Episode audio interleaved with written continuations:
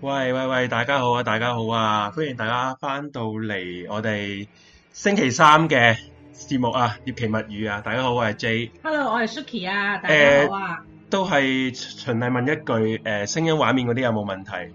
清聲出聲唔清？誒、清唔清楚啊，清唔清楚啊，Hello，Hello，一二三，如果唔清就喺個留言板嗰度講一講啊啦，因為今日支咪有啲怪怪地，所以可能有啲細聲。如果你大家覺得細聲或者咩就係啦，阿做英話 OK，咁我哋就開始呢個節目啊啦，咁、嗯，咁我哋今集咧就就講呢個鬼滅之刃嘅嘢嘅咁樣，佢話我把聲遠咗少少，而家咧，而家會唔會近啲啊？哇！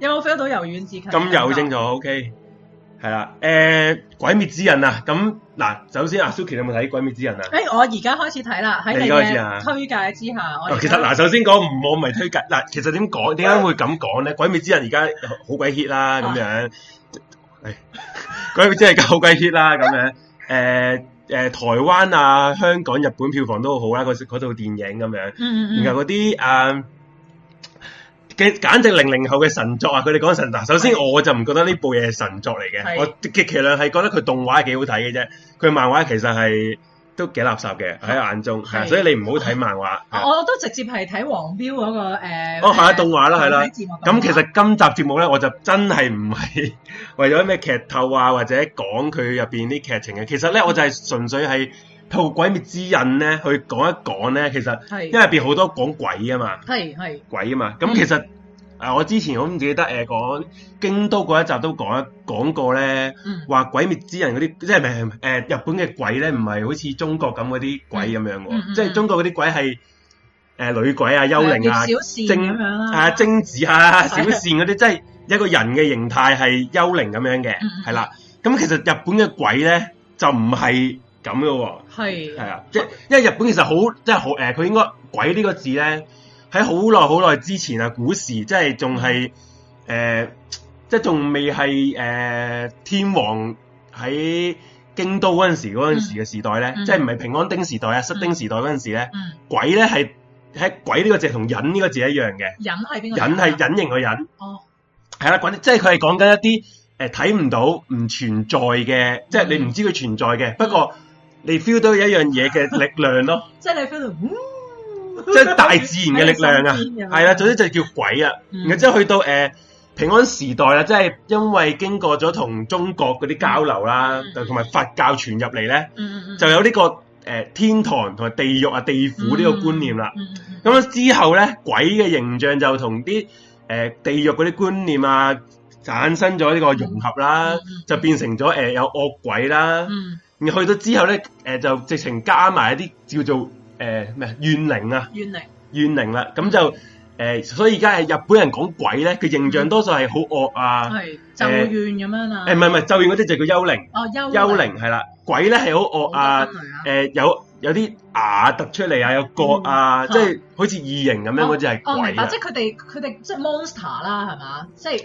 你可以咁講啦，嗯嗯即係係啦，如咪如果你用中中國嘅叫法就係妖精咯，嗯係明係白。啦，要河童啊咁咁嗰啲係。但係佢係咪一個實體嚟？因為你就係得我講個人同忍有關啊嘛，隱形有關啊嘛，誒咩？你話即係咪實體實體？即誒係唔係之後而家就係實體啦，而家真係實體啦啊哦，而家我就講緊呢樣嘢啦。嗯，咁我就不如我就講翻嗱，鬼 因為因為今集我哋係講緊咩鬼係鬼用滅之人啊，嗯用鬼滅之刃嘅畫風啊，即係浮世繪畫風去睇翻當其時日本嘅嗯所謂百鬼夜行係咩啦？首先嗱，嗯我而家大家見到呢幅圖咧，係你咪見到嗱呢個主呢個就係個主角阿叫，哎炭治郎，係你啊又知 喎，識啊我嘢真係喎。我真係有睇，啊佢嘅名叫做門炭治郎，係係啦係啦。咁其實個故事就係講佢就無端一日翻到屋企，見到自己冚家鏟，死咗全家，就剩翻個妹。個妹又變咗俾個壞人變，令到佢變咗隻鬼，係係啦。然後之後就講佢兩兄妹誒、呃、報仇嘅故事啊。咁嗯簡單嚟講就係咁。而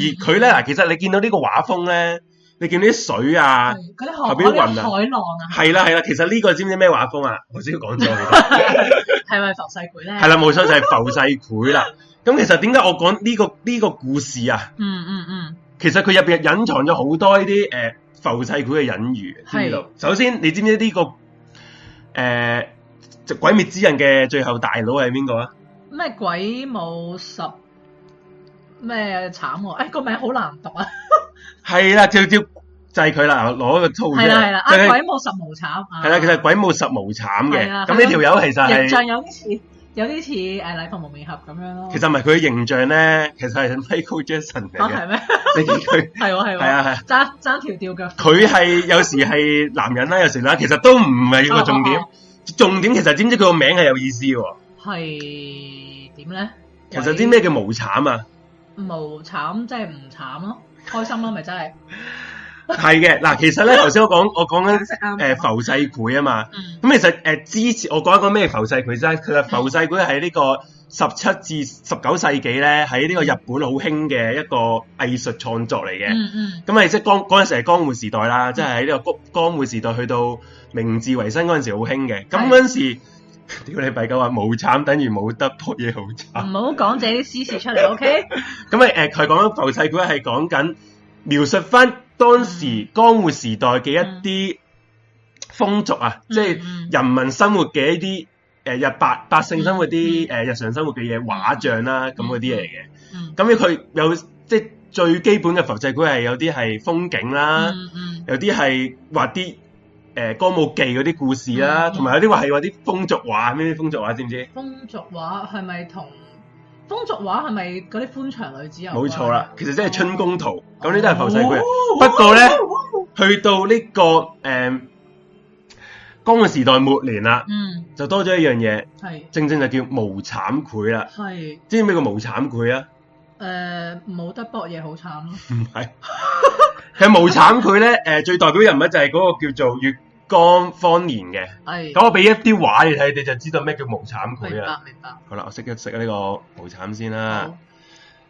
好啦，俾一即係即即嗰個鬼王就直接用無慘呢個名，你又明唔明？啊，因為佢就係嗰、因為其實咧《鬼滅之刃》咧，其實就係嗰個年代咯，係大正時期嗯嘅，係明治之後大正時期。嗱，我而家俾呢幅畫你睇，你睇呢幅，哦，第首先第一張先啦，你覺得係點樣啊呢幅好畫？驚咯，好誒，係啦好好血腥啦。其實有啲似而家嗰啲電影喎。係啊，嗱，冇錯冇錯，我正正就係想講，其實咧開頭嘅浮世繪咧係冇血腥嘅，嗯哦即係純粹畫啲誒歷史人物啊，畫啲誒係啊食平民百姓嘅即嘢，係即係唔普通會。情話咁樣。誒、就算係有妖怪咧，其實都出嚟係，譬如有啲河童咁，出嚟有個河童咁，咁樣係啊， 係係啊，係啦、啊不過咧，去到而家呢個誒、呃月光方年咧，佢嗯最出名就同咗另一個畫家咧，出咗一個叫《英明二十八最終》啊，呢、一個係誒誒中中句，中句中句係二十八中句。嗯咁呢幅係講誒咩嚟嘅呢啲嘢？係講緊嗰陣時歌舞伎町咧嗯係嘅二十八個嗰啲案件嘅罪罪案哦即嚟啊係！其實係誒原案奇案嚟嘅。係啊其實就係奇案 你見到而家懸而未決咧，哦我哋成日會畫就睇啲慘案啲圖啊嘛，係哦啲屍體度，其實佢就畫翻晒嗰陣時出嚟，即係呢張係真人真事嚟真㗎。誒真事我驚啊嗰陣時嘅罪案嚟嘅。咁佢咁呢個其中一張啦，咁我啊！sorry，再太再多感情俾灌注咗喺度。再俾多啲你大家睇，因因咁其實咧嗰陣時係好受歡迎啊，哇！因為佢哋即係係我覺得其實即係以前啲人可能同我哋一樣咯，都好中意聽聽啲奇色案嗯情啊，同埋佢好多色情啊，同埋啲好。好血腥，你見呢啲係直情割埋個頭出嚟啊，哦碌埋落地下啊，咁呢啲但呢個都係歌舞伎町嗰日發生。係啊，即係等於其實等於你誒、呃如果用香港咁啊，等於你誒、呃林過雲嗯殺完人嘅，即係你將佢個過程畫出嚟哦咁樣啦。你諗呢個就係叫做無慘繪啦。嗯咁所以點解嗰個誒、呃鬼滅之刃嗰個作者要將佢個主角叫做無慘咧？嗯一來佢係好變態啦，因為佢嗰嗯個角色好變態啊嘛哦，又殺人食哦，同埋咧喺嗰個故事入邊咧，係嗰啲鬼咧係要點先會死咧？斬頭冇錯，佢每一集都有人斬頭啊！你係啊係啊係啊你你係見啊你睇個動畫就知啊，每一集係都啊！我自己都覺得我完全明白點解佢日本啲僆仔咧幼稚園啊、啊收室勁中意就睇睇，明明集集都都斬 人個頭我 喎。成日都一路食飯一路睇，我自己都喺度諗我自己做緊啲乜嘢。 冇錯啊！嗱，我呢個仲係俾多幾幾張你大家睇啊，啲無慘佢頭先阿新年話話屌咁樣，啊，哇，唔係，其實新誒年係大嗱，大家新年夠十八歲呢未一㗎集大家都有啲少少心理準備，如果未啲夠十八歲，就叫家長陪你睇。啲相係係恐怖嘅，即係血腥嘅，大家有心理準備。嗱，呢呢個個又哦都係係啦，真㗎，但係真佢㗎喺袋底喎，咬住個頭喎，咬住個頭啊！你唔好唔好問我佢做緊啲咩，因為其實都係真係好變態。咁呢個就係英明二十八中據啦，係啦。哦呢咁、個除咗佢畫呢啲高武記嘅罪行之外咧，嗯嗯，佢仲畫啲係鬼怪嘅故事嘅。嗯我我揾一個咧係都係嗰、個誒二十八中句入邊唔。係呢個另一個嚟嘅？呢、個誒月都係嗰個月光方年畫嘅，就係呢一都係嗯呢啲啊，唔係唔係呢個呢無一產個無呢產個呢個都係二十八進句之一啦。咁我就俾一個咧，輩我想講其實啲古人都比我哋更加重口味咯，即係啦係佢哋即係中意睇呢啲嘢。我有一個咧係個好悲慘故事，因為其實咧你《鬼滅之刃》咧，點解啲人會覺得受歡迎咧、好嗯睇咧？嗯除咗因為佢個啲打鬥好好生動之外咧，係因為佢啲人啲嗰啲鬼啊，其實每一隻咧，佢做鬼之前係有一個好好長嘅故事哦係㗎啊係啊係啊係啊，啊佢哋唔係無端哎端嗌佢做鬼啦，咁佢做鬼嘅，因為佢好多都好多悲慘故事，所以係啦所以啲人都好誒，唔、覺得嗯即係誒誒衰人都有佢可憐嘅地方係啦冇錯咁樣咯係啊都有可恨之人都有可憐之處。咁嗯呢一個咧，嗱大家見到呢、個嗱，好好似好色情咁樣啦，啊吊住 你會諗起而家啲 A V 咧， 係都係咁樣吊住你，唔知做乜噶哦嘛。。我我冇睇呢啲 A V 嘅，我唔知你平時睇邊啲啦 嗱咁樣啦，唔好唔好講呢啲 啦。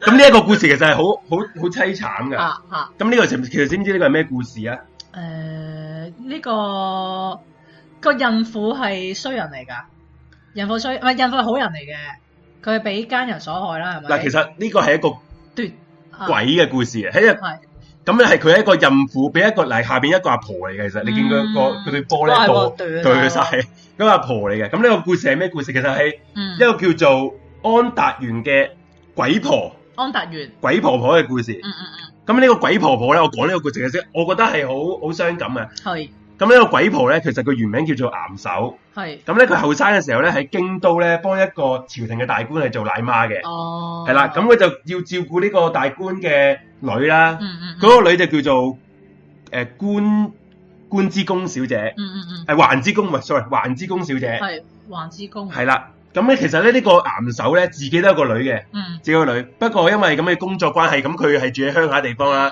然後佢嗰個大官係住喺京都啊嘛。嗯咁啊，因為咁嘅時候，因為咁分隔咗兩地，佢湊唔到自己個女啦。嗯嗯所以咧，佢將自己對於诶、呃女兒嘅情感咧投射就喺呢、個个诶、呃、環環之之公公嗰度嗯小姐嘅上面，係啦。啦，不過誒係一有一日咧，呢、個環之公小姐得咗個怪病，係咁啊請暈成個京師嘅醫生咧都醫唔到佢喎，嗯係啦、咁啊咧佢就咁啲人去個初咁嗰個年代有怪 病，除咗揾醫生就揾咩啊？無私嗰啲啊冇錯啊，揾占卜師啦。嗯嗯咁、我個占卜師咧就話咧，誒、啲陰陽師就話咧，呢、個誒、係環之公小姐咧嘅病咧，要點樣先醫得好咧？醫得係好咧，就會用一個新鮮孕婦腹腹中嘅胎兒啊哎。呀嘅真胎係兒入邊嘅肝臟食 完食咗個肝先醫得好嘅。佢係餃子啲 friend 嚟㗎係啦，咁嗰個大官咧就叫呢個啊岩手咧啊就去揾呢啲哦孕婦哇大佬我做劏奶佢個肚做奶啫。媽啫，係啦，做到咁係啦，咁呢個啊岩手就覺得哇好殘忍喎，大佬啊黐線咩？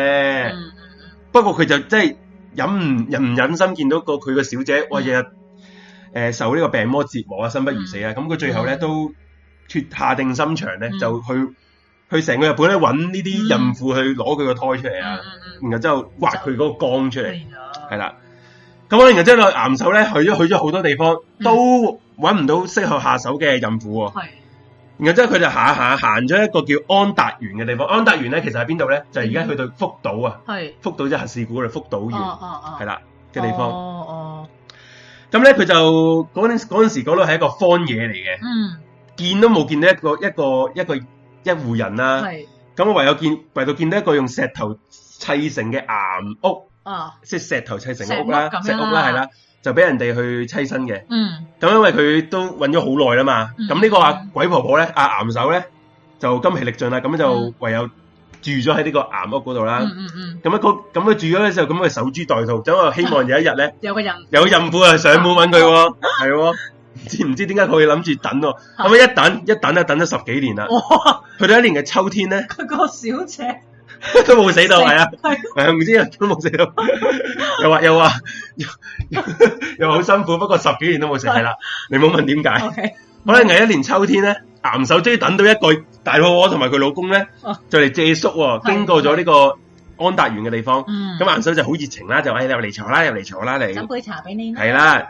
然後嗰晚咧，呢個小呢個女士咧，呢個孕婦咧，嗯個肚突然好痛啦，我要生啊佢就準備要臨盤啦。哇！咁個女丈夫就要跑出去揾啲執媽嗯嗯啦。嗯嗯不過咧，因為頭先我玩嘅一片荒嘢嚟噶嗯，嘛，係啊，佢要跑好遠，跑到好 遠都揾唔到執媽。嗯咁你一出去都要一兩日嘅時間，哦哦，係啦。嗯，咁咧好幾好幾里路啊！嗯咁呢個岩手就知道時機成熟啦，係時候要落手落手，啦。因為等咗好耐啦嘛，嗯咁咧佢就攞啲柴刀咧，嗱見到呢幅圖啦，就綁起咗嗰個孕婦，嗯，攞啲柴刀就一嘢割咗落佢個肚嗰度，然後之後咁個林婦張臨相張相就磨刀霍霍咁，係啊係啊，咁個孕婦臨死之前咧都都冇怨呢個呢個婆婆嘅，因為佢都知道臨死啊。嗯，嗯咁我唯唯獨咧，佢話可唔可以同佢做個好心，係打一個音信，係因為咧佢話咧，原來呢個孕婦咧，係佢同佢老公咧係去揾，去想去京師嗯遠行去京師去揾佢個阿媽嘅。佢話係佢阿媽咧，由佢細個嗰陣時咧嗯就已經誒、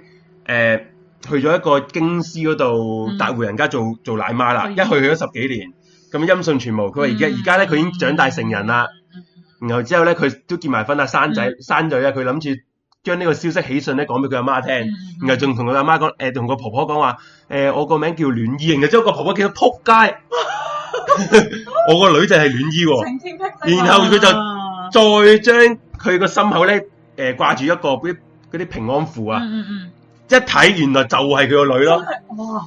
就係呢個時候咧，呢個真係比悲傷更悲傷。呢個岩手咧就開始癲咗啦，因為佢知道自己殺咗自親手殺咗自己個女，嗯就開始咧喺呢個岩屋入邊咧見邊個之後邊個過嚟咧，因為 佢到遁入咗鬼道啊嗯，嗯變咗鬼啊！佢之後就係、哦，因為嗰陣時咧日本嘅傳說咧就係、嗯其實誒鬼滅之刃都係㗎，如果一個人誒佢、對呢個世界已經萬念俱灰咧，係佢就會入咗鬼道，就會變咗做鬼啊！哦，咁、呢個咧就所就以叫需做要。死嘅，係啦，佢之後咧見人就殺，見人就食啊，食人肉啊，飲人血啊。成魔喎佢而而係自己，其有其在咧，其實咧日本呢啲鬼嘅傳說咧，嗯其有其在，因為咧係現實咧，佢遺跡仲喺度。頭先咪話佢嗯岩屋咧，係啊，而家嘅誒福島縣啊，有嗯一間觀音寺入邊都會見到佢嘅岩屋出現嘅。嗯呢個就係相傳嘅安達縣婆婆嘅岩屋就啦。係佢住呢度啦，係啦，咁我哋就講翻先啦。頭先我咪講緊呃誒嗰啲無產會嘅，係啊係啊，其實咧頭先你咪話啟發到而家呢個時代、嗯都嗰啲電影係啊，啊，即係其實日本人咧係好神奇唔唔係，其實日本人咧係我唔知佢民族性定咩，佢特別中意啲血腥暴力色情嘅嘢。嗯嗯你而家啲溝片咧，嗯即係嗰啲原原子子溫啊溫係啦，原子溫啊，嗯嗰啲誒同埋啲嗰啲誒粉紅色電影啊。嗯好多呢啲血腥暴力嘅嘢哦，溝片都係源自呢啲無慘繪嘅。嗯而去到而家誒超和時代咧，嗯其實都有啲漫畫家畫呢啲無慘繪出名嘅。係我俾大家睇下，就係兩個人。呢本咧就係都係超和時代嘅無慘繪嘅新英明二十八中中句。係咯，都係咁咧，佢個兩個個漫畫家咧，頭先係叫做頭先嗰個月光方年啊嘛，嗯同埋呢個落合方紀啊嘛。嗯而超和時代咧，嗰兩個就叫做花輪和一同埋丸尾末講，丸尾末講花輪和一，你咪先。係啊首少先女少女中啊，係啦，大家可以睇下，其實唉我哋，Suki Suki 勁啊，Suki 我哋 佢屋企竟然有一本少女中嘅實，不相瞞都唔係我。睇 下先，我哋而家就俾大家望一望呢本書係嘛？係咁而家我哋係咪等一等？你嘅我等下講先啦。嗯其實咧，揭一揭㗎，其實咧，Suki 你覺唔覺得？係丸尾末末末講啊係，同呢個花輪和一呢兩個名好順面口啊！都覺嘅。你你知唔知邊度邊邊度會你會聽過啊？你一定聽過呢兩個人個名。嗱，大家見到呢個少哇真女係像，唔知喎。其實咧就係、花輪同學同埋丸尾同學嚟真嘅。係㗎，其實咧佢哋就係小丸子呢個漫畫家啊，呢兩個朋友啊，嚇佢就將佢呢兩個人咧嚇畫咗做佢兩個同學係啊。即即呢兩個人係小丸子漫畫佢唔係即啊係誒，其實咧小丸子漫畫入邊嘅同學咧啊係全部都係真實嘅人即嚟啊係。全部都係各畫漫畫家自己啲唔 friend 係嚟㗎。誒，首先佢其他同學就係小丸子誒、呃即係櫻桃子嘅同學，而呢兩個同學咧係佢嘅漫畫朋友、漫畫家朋友，係啦，大家哦係啊，咁點解佢啲朋友咁遠尾末夫啊嘛，嗰、個佢嗰個班長啊哇！佢啲朋友咁重口味嘅，係啊，佢就係呢、個呢、個呢、個就係個哦 tricky 嘅位啦。但係大家見到呢，啊哇頂大家見到呢本就係少女津啦，心裏相當係啦，咁我震撼我 QQ 嘅小丸子係啦，我咁我再其實咧誒 OK 嘅啦，係咩？我仲想講啲重口味嘅嘢俾係啊你咪係咪？你揾你繼續揾先啦。唔係誒唔啦，因為都係兒童不宜，啊我都驚會嚇親大家。係啊，你因咪為又俾人投訴啦。係咯， 有有啊啊，因為都有啲血腥色情嘅嘢喺入邊。不過嗱，我事先聲明，今一集咧一定有血腥同色情噶 啦，係啊，唔大家唔好諗住同啲小朋友一齊睇啊，係，我哋唔係兒係啊童。。咁呢本呢、個我想講呢個無慘繪啦，咁啊其實係講緊頭先咪話誒江湖時代嘅無慘繪係畫翻嗰陣時呢個歌舞伎町嘅罪案嘅，嗯嗯嗯，其實呢一本咧係畫翻都係畫翻罪案，係係畫翻昭和時代嘅罪案，我俾幾本，不過唔嗰呢一本就唔單止限限於日本嘅罪案啦。係，我俾一個你睇啊，你一定知邊個啊？哇！呢、個邊個啊？知唔知？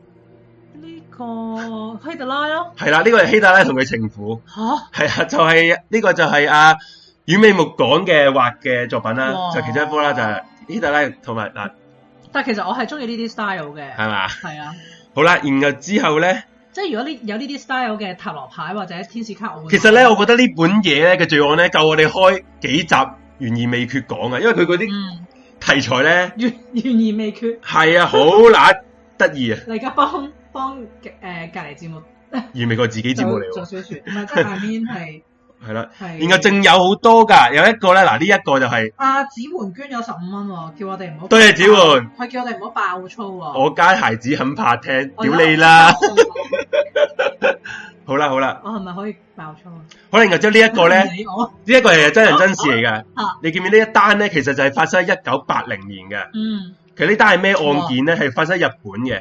其實係日本第一單少年虐殺事件，嚇捉奸咁喎，似係係佢阿爸阿媽嚟嘅呢我個。頂。佢用咗一支雷球棍打死咗自己阿爸阿媽。佢一個呢個一八八零年嗰個少年叫做一柳展也。係佢用咗一個棒球棍殺死自己老母，係其實係可以話係近代日本第一宗少年暴力殺人事件。哦咁但係真係佢阿爸阿媽行房嗰陣，我唔知，係啊，總之呢呢、個就係咯，即係可能佢個嗰個圖像設計係咁樣啦。係啊一個圖像一定一定有啲色情嘢㗎。哦，呢個係啊，咁我再俾多張你睇啦。而呢一張咧係其實我哋懸而未決講過嘅 case 嚟嘅。不過其實幾得意喎，色情同暴力係要日執埋本一日齊唔係本色情人血腥血腥係日要本執人係最中意呢啲啊！嗱，大家見到呢、個啊，呢、個我哋之前 case 講過啦，埋呢個你應該冇聽 過啦。呢個我哋第二集講過嘅，其實係啦，係咩事件咧？就係、呢個江山屠殺事件啦。哦，就係講嗰個刀井木雲木紅咧，啊佢就係話去到佢嗰個條村咧嗯嗯，因為佢有肺癆，嗰陣時二次大戰嗰陣時佢有肺癆嗯，俾人評咗為嗰個體格係唔合格，冇得去當兵。然後之後佢同村嗰啲女人咧嗯就唔同，又唔肯同佢搞嘢，哦之後咧就一怒之下就殺晒成條村嘅人，係哦啦。然後之後呢個就係嗰陣時咦，我真係冇聽呢集啊喎。冇聽就係你要聽翻啦。 O K，但係呢個就係描述翻嗰陣時嗰個情景啦。嗯，喂，有人話棒棒球令佢諗起妄想代理人喎，妄想代理人係咪又係嗰啲溝嗰啲漫畫我？唔識哦，可唔可以講多幾句咩叫妄想代理人啊？係我呢個唔知喎，反而嗯，好啦，然後我再俾多最後一張你睇啦。其實無產配都唔係即係誒，都幾跟得上時代嘅喎。係啊，因為等住而係啊，到到而家都仲有啊。即係如果譬如可能佢哋知道劉講真啦國華嘅故事係或者講真，你你而家你就算嗰啲誒嗰個叫咩名啊？但係一其個伊藤潤二、伊藤潤二嗰啲都你你可以都係叫無慘佢，不過佢用黑色幽默嘅手法去講啫嘛。嗱，仲有呢、個呢、個又另一單案嚟嘅，哇係啊，見到好多個人頭而家跟吊死咗啊嘛。係啊見到咧係，啊，然後全部啲。嗰啲女人嚟嘅女人嚟啊嘛。呢單咧，其實就係咧，睇睇母先啊。親之惡，嘟嘟嘟嘟嘟嘟嘟嘟係啊，呢個係其實係一九七一年發生嘅事嘅。嗯一個叫大久保清作嘅畫家，嗯嗯佢咧就嗯嗯佢好親近啲女人嘅，嗯，然後仲嗯誘拐佢哋上車之後就將佢哋奸殺。哦一個月一兩個月之內咧，佢殺咗八個女人，而後邊呢八個人頭就係佢八個女人啦。哦之後就埋咗喺山入邊嗯啦。一九七三年就被判死刑啊啦。哦，喂，我想講有人答咗啦，誒、呃嗰、個妄想代理人係金，哦，我 OK，我我知我知我知啊。哇，今敏正啊，今今敏嗰啲又係好。都似㗎，係啊，今晚今個晚 style Inception 係我個，我覺得係抄今晚嘅，都好多人係啊講嘅，係啊啊，係係啦，咁就係啊嗯大家快啲啊 like 啦，丁丁講得啱啦，啲啲今係我哋呢個節目咧，純粹係滿足我我同 Suki 獵奇嘅心態。我唔其實我冇乜理呢不啲求 不 求不求人，人數啊，個係我因為我同 Suki 都好中意睇睇呢啲獵奇 嘅嘢，咁我我講俾大家聽嘅係啫，啦推介俾大家睇係啊。啦，大家或者叫啲係啊 friend 多，多如果你支持下啦係多支持下，如果你大，如果你啲 friend 都中意睇呢啲獵奇啊、古怪核突嘢咧，都可以睇啊。係啊，就介紹俾大家港美末、遠美末港同埋呢個誒、呃花輪和一啊，嗯嗯，係啦好易記啊，因為係丸尾花輪同 和埋花輪同學係啊，你記住兩個就得㗎啦，係係啊 啊，遠美遠美末港係啦。咁好啦，咁我就講完呢個無慘佢啦，我講嗯又講翻呢個鬼滅之刃啦，嗯嗯啊，因為今集嗯嗯因因為啲人就會話誒你知道鬼滅之刃多人睇啊，就講啦抽水啊，又講啊，又唔即係入到嚟又唔撚關事 啊，講無慘呃呃 佢咗啲人入啊，就嚟，唔好意思，我就真係呃你哋嘅，專登 冇吹啊，都唔係嘅咁。係啊，咁啊，大家知道咁其實咧，其實，咧，我想講咧，嗯其實《鬼滅之刃》呢呢個故事咧，其實好入邊好多內容咧，都唔係佢個作者，呃佢話佢原創，不過佢入邊嘅靈感咧。嗯嗯，係係有好多樣嘢構成佢諗到呢樣《鬼滅之刃》呢個故事。係你個你你知唔知係乜嘢？誒，首先，你啊《鬼滅之刃》你有睇過幾集噶我嘛？睇咗十零十十叔呢集咁樣咯，係啊，嗱，你知唔知《鬼滅之刃》咁佢講緊而家你見到呢幅圖入邊嗯個誒誒呃炭治郎啦，係咁啊立誒離離豆子啊啦，同埋佢其實咩我妻係啊，啊下面嗰個我我妻善日嗯，係啦，同埋呢個叫嘴平咩伊之助啊，係啦哦，。我啱啱睇佢啱啱出嚟咯，係啊，係咪？咁其實咧，阿炭治郎一家滅門啊，呢單然嗯，後之後再佢去咗滅門之後去咗邊度啊？佢去咗誒投靠個師傅咯，啊，係啦，你有睇啱啦，我我就而家正想講呢個我故哦真事。係有睇㗎各位，咁咧，佢投教嗰個師傅咧，啊係戴住面具噶嘛？係啊係啊係啊，戴住個個鼻好長嘅面具㗎嘛，咁知唔知個咩面具啊？誒唔知啊，嗰個係天狗面具，嗱，我揾乜？哦呢個就係知佢哋上一代嘅水柱，嗯就叫做輪輪，唔好意思啊，嗰個名好好巧啊，輪籠坐近次係輪哦係啊籠坐近次係啊係啊嗯係啦。咁其實呢個故事咧，然後投靠呢個師傅，個師傅教佢劍術，教佢呼吸法啊嘛， 咩要自己有呼吸，我然後哦係啊就劈乜爛水？垂之呼吸垂直就劈爛個輻射啊嘛，其係實啊係啦。咁呢個故事咧個原係型你知唔知喺邊度嚟啊？誒，大家聽眾知唔知？如果聽眾知，你可以喺嗰、個嗱，有人話係 JoJo 都唔係 JoJo，JoJo 都係嘅，呢本嘢好抄 JoJo 都真 嘅。係啊不過咧，呢、一個其實歷史都有呢、個呢阿段啊 Ben 古嘅子話咩小心 post 咗真人 版，我想問真人版係咩 A V 版啊，頂。哦，阿 Ben 你唔好又講自己啲嘢出嚟係啦，其實 啊！呢、一個呢、個故事咧啊，係有歷史嘅原型嘅。得啦，嗯唔嗱呢個係我覺得嘅啫，係嗰、個作者係冇講嘅。如如果你哋覺得 challenge 我咧，你可以問個作者。唔緊要，我哋作者已死嘅，冇死，唔我係我即係 OK 呢 OK 個 OK，係係係。係啦，幾多係啦係啦係啦，係啦咁呢個故事係抄咩咧？其實就係抄呢、個。不投資嘅， 《源義經》啊，《源義經》即係呢個诶平安時代末年嘅一個人嚟嘅。係我俾張相你哋睇，你就知道啦。嗯已《經源義經》咧係咩咧？我俾張開始大家就喺度估啦。除咗不鬥之拳，仲有無限發射篇同埋神劍闖江湖。呢個就係《源義經》啦。咁啊，隔離呢只就係天狗哇啦好。靚喎只天狗，係啦，咁呢個故事講咩？其實《源義經》係咩人咧？首先，《源義經》係呢個平平，即係我簡單講嗯啦。如果唔係就大家瞓覺啦，又走晒啲啊人。平安時代睇，我哋第二集嗰陣時講咗就係京都啱啱定都京都嘅時代啦，嗯平安時代啦。咁《源義經》咧嗰陣時咧，誒、嗰、個時代袁家同呢個平家咧，嗯就係、勢不兩立兩個兩大嗰啲誒大臣家族嚟嘅，嗯嗯嗯咁啊兩個爭權，嗯咁一個咧俾呢個平家嘅平清盛咧嗯就殺單贏咗權，嗯就殺咗阿袁義經嘅老豆嗯，袁，好似叫袁義朝，袁以朝袁義係朝係啦，咁咧咁呢個平清盛咧係仲要殺晒佢全家，好一個不留抄佢哦啦，抄佢家。嗯咁我哋咁點解抄佢家之後佢可以唔死咧？冇死呢個原意經，嗯就因為佢老母啊，嗯呢、個常盤御前咧哇係千年難得一見嘅靚女。嗯嗯嗯。咁呢個平清盛咧就嗯一個淫賊嚟嘅，哦，就覺得話好正喎，夾就中人係夾咗佢就嗯立佢為妻啦，立佢為妾啦。咁呢、個誒、呃上盤御前咧就同啊呢個袁誒呢個平清盛講咧嗯話誒你可唔可以唔殺我啲仔？嗯因為佢自己就生咗三個仔嘅，嗯嗯嗯係啦。咁好啦，然後之後嗰個平清盛咧就應承咗佢啦，咁啊嗯 OK 我唔殺，不過有條件嗯嗯嗯就係你你嗰啲仔咧生咗三個仔仔咧，你唔可以俾佢知道自己係袁家嘅人，哦，因為驚佢復仇。好似趙氏孤兒啲古仔咁。係啊，冇錯。第二，第一個誒，第一個條件就係唔可以俾佢知道自己係袁家嘅人啦。係第二就係你唔可以誒、你唔係誒，佢、哋要送佢去呢個寺院出家，唔可以啊送佢，唔係要佢送去哦寺院出家，要做和尚嗯嗯係。咁佢為為咗佢為咗保住自己啲仔咧嚇，唔俾佢殺咧，嗯就就應承啦。全部送晒出街咁啦。你知唔知送咗邊個紙啊？其實我有講過啊，呢、個紙我提過啊，係咪誒秋葉原嗰個啊？唔係唔係，sorry，京都啊，京都，係京都京啊都。其實京都嘅哦我我我講啦，其實可能冇乜人聽。嗱，如果大家想知道 京都嘅風水格局咧，大家可以聽翻第二集。其實京都有個我我第二集講過風水格局噶啊嘛，嗯，嗯佢北部咧係代表玄武啦，就係俾佢山。其實咧，京都嘅北部就有叫鞍馬山，唔係馬鞍山 喎、嗯係鞍馬我記山，得，我記得。係啦。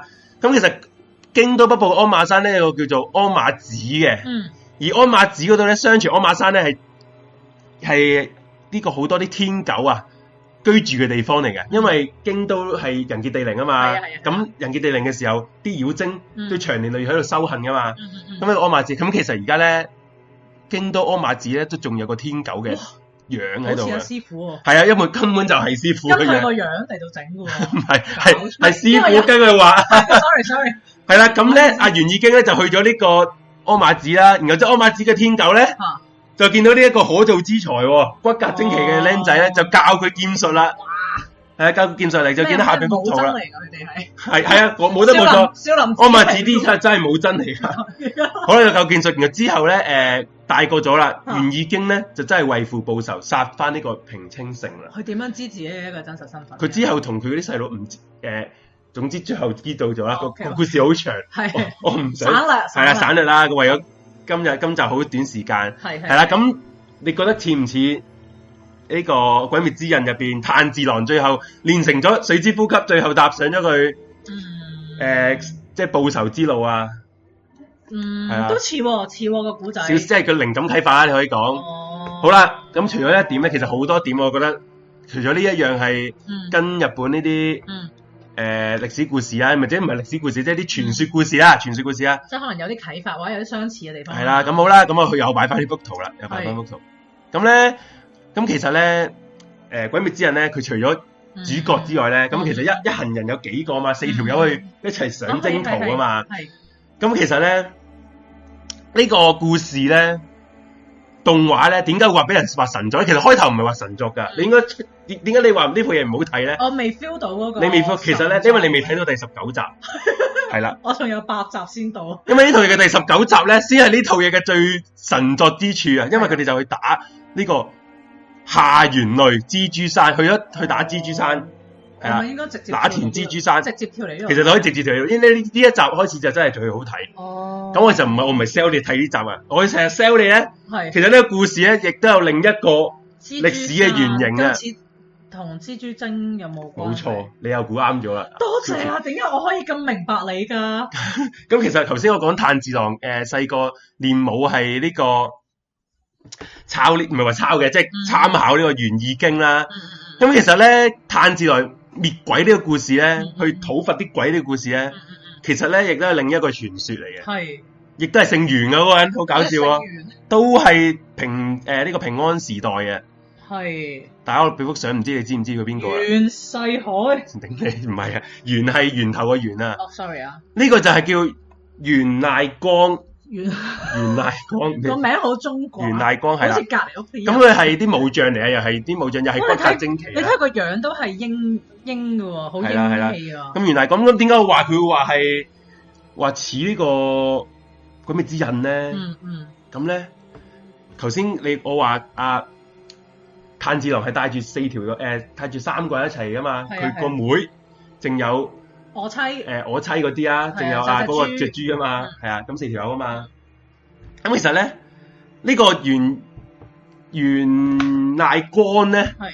其實佢嗰陣時，因為佢好打得啦，嗯而而阿天王啊，嗰陣時天王咧，因為嗰陣時江誒、呃京城啊，嗯係好多呢啲鬼怪作祟啊，嗯嗯嗯係啊鬼怪作祟，尤其是咧有一隻鬼怪好正，嗯係全日本啊嗯最出名嘅鬼怪，但係你知估下係邊個？嗯，你估唔估到？何桶啊？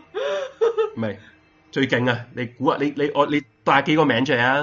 學誒、呃、精子咯，呃誒、精精只鬼幽靈啊！鬼怪。大家大家喺 check room 估啊，都雪女喎，有人估阿 Force 估雪女喎、哦，雪女就輕騎嘢。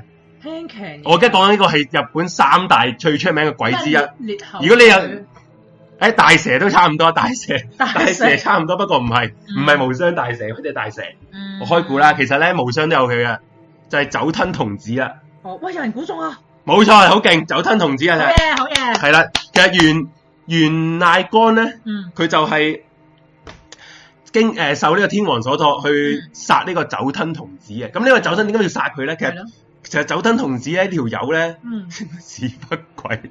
咁酒吞童子呢條友其實個個身世都好悲慘，又又又要貫徹翻呢個誒、呃鬼滅之刃啦。咁其實你當佢係無慘咁都得㗎，因為呢、個係呢、個誒、呃酒吞童子係自立為鬼王啊， 哦，鬼王唔係潘少聰 喎。係係啦，咁我貼下酒吞童子個樣你睇下先但啦，係佢個名好似好人畜無害咁佢樣喎，個樣係直情靚仔添啊！哦真係㗎你睇下？真係㗎，哇幾靚仔喎！咁先解佢咁？靚仔啊？哇隔因為離嗰隻嘢咁，係嗰啲手下嚟嘅。哦，哦係啊咁呢個誒酒吞童子咧，咁佢身世都幾慘啊！佢阿媽咧懷咗佢十六個月 胎，十六個月胎先生到佢出嗯嚟。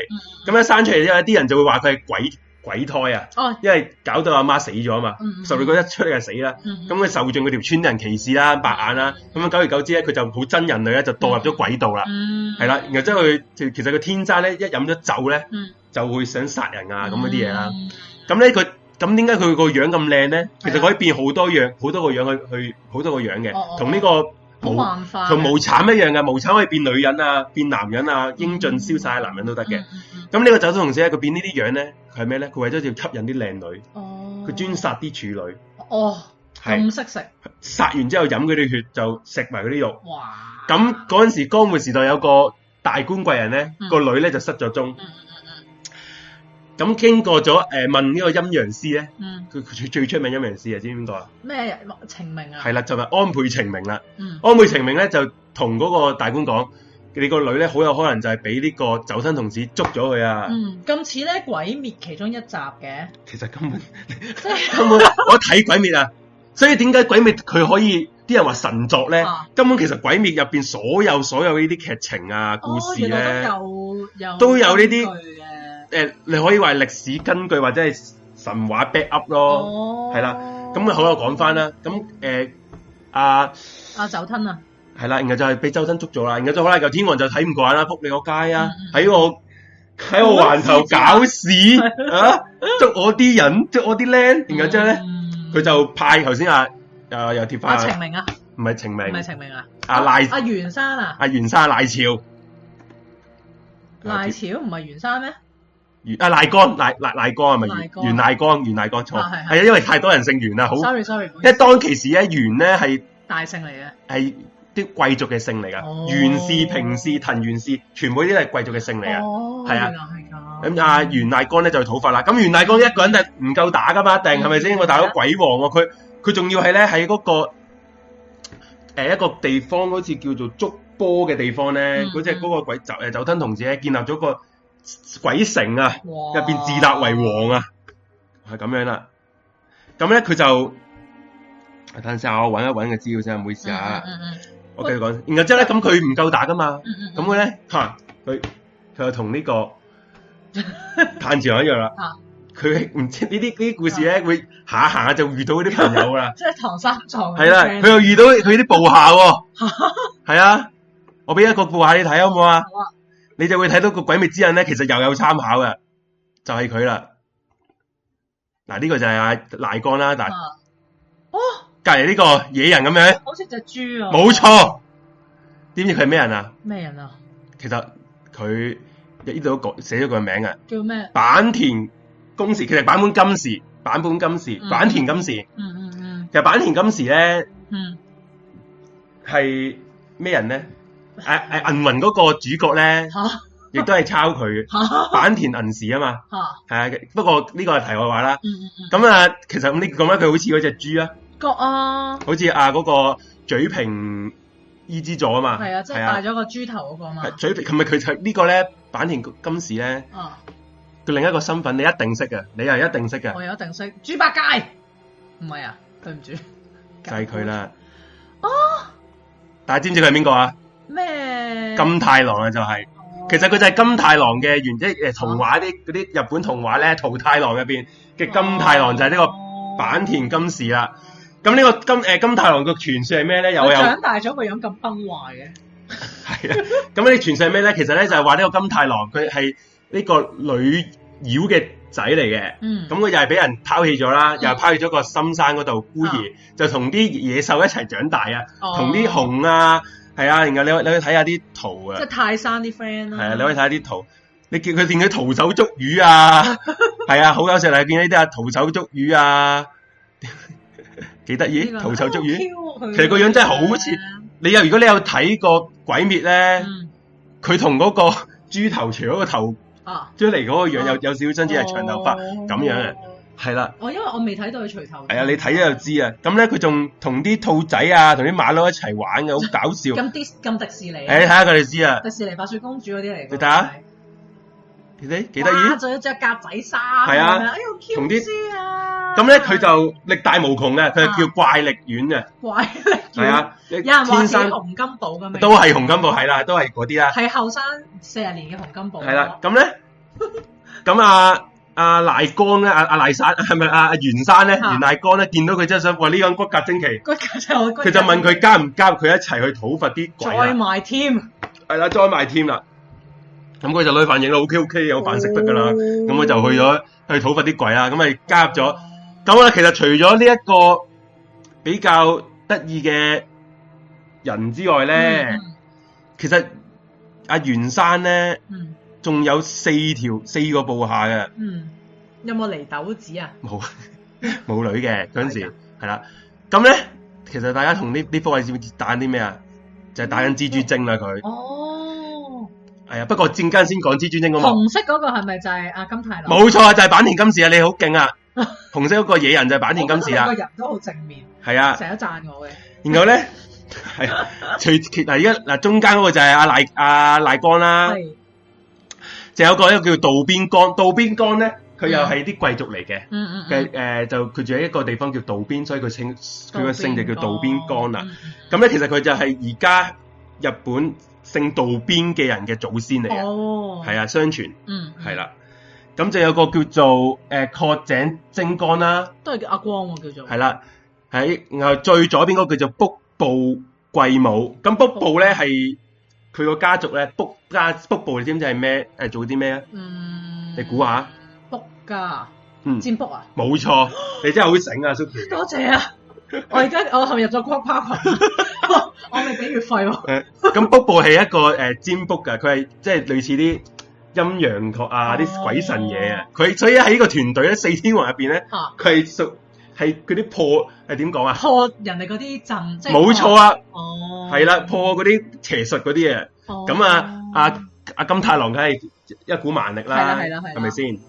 咁啊，道邊道賴光啊，誒渡邊道光，邊光啊，哦渡邊光咧，佢有個傳說就係喺呢個羅生門嗰度嗯斬咗一個鬼怪嘅手啦，哦，係啊，呢個係佢出出名嘅故事啊。嗯咁啊，寇井精光咧，又係用巫術出名嘅，佢出巫術嘅，係啦。哦，咁啊，即係咩人才都有齊。咁印象有睇啊，然後真係好啦，然後真係我就去翻講，唔好講佢打蜘蛛先。嗯，佢就咧，頭先咪講緊打呢個鬼誒酒燈童子嘅，嗯，係啊係啊，咁一行人咧就出發啦。咁咧浩浩蕩蕩，係啦，佢仲帶埋一個誒武將叫做，咁頭先佢五加埋五個人啊嘛，再加多一個叫做藤原寶昌啊，六個人咧討伐呢個酒燈童子啊。咁出發之前咧，佢就仲去咗呢個清水白番。嗯，住吉同埋呢個紅野三處嘅神社去求呢個神明保佑啦，哦，希望佢平安啦，打 打贏仗啦。咁咧，其實沿途咧有極成千上萬嗰啲嗯，誒武者咧都話：喂，我一齊加入去打呢個酒吞童子啊，酒吞童子啦，去呢個大江山打呢個酒吞童子。佢我想講個古仔走向會唔會變咗梁山 一百零一個？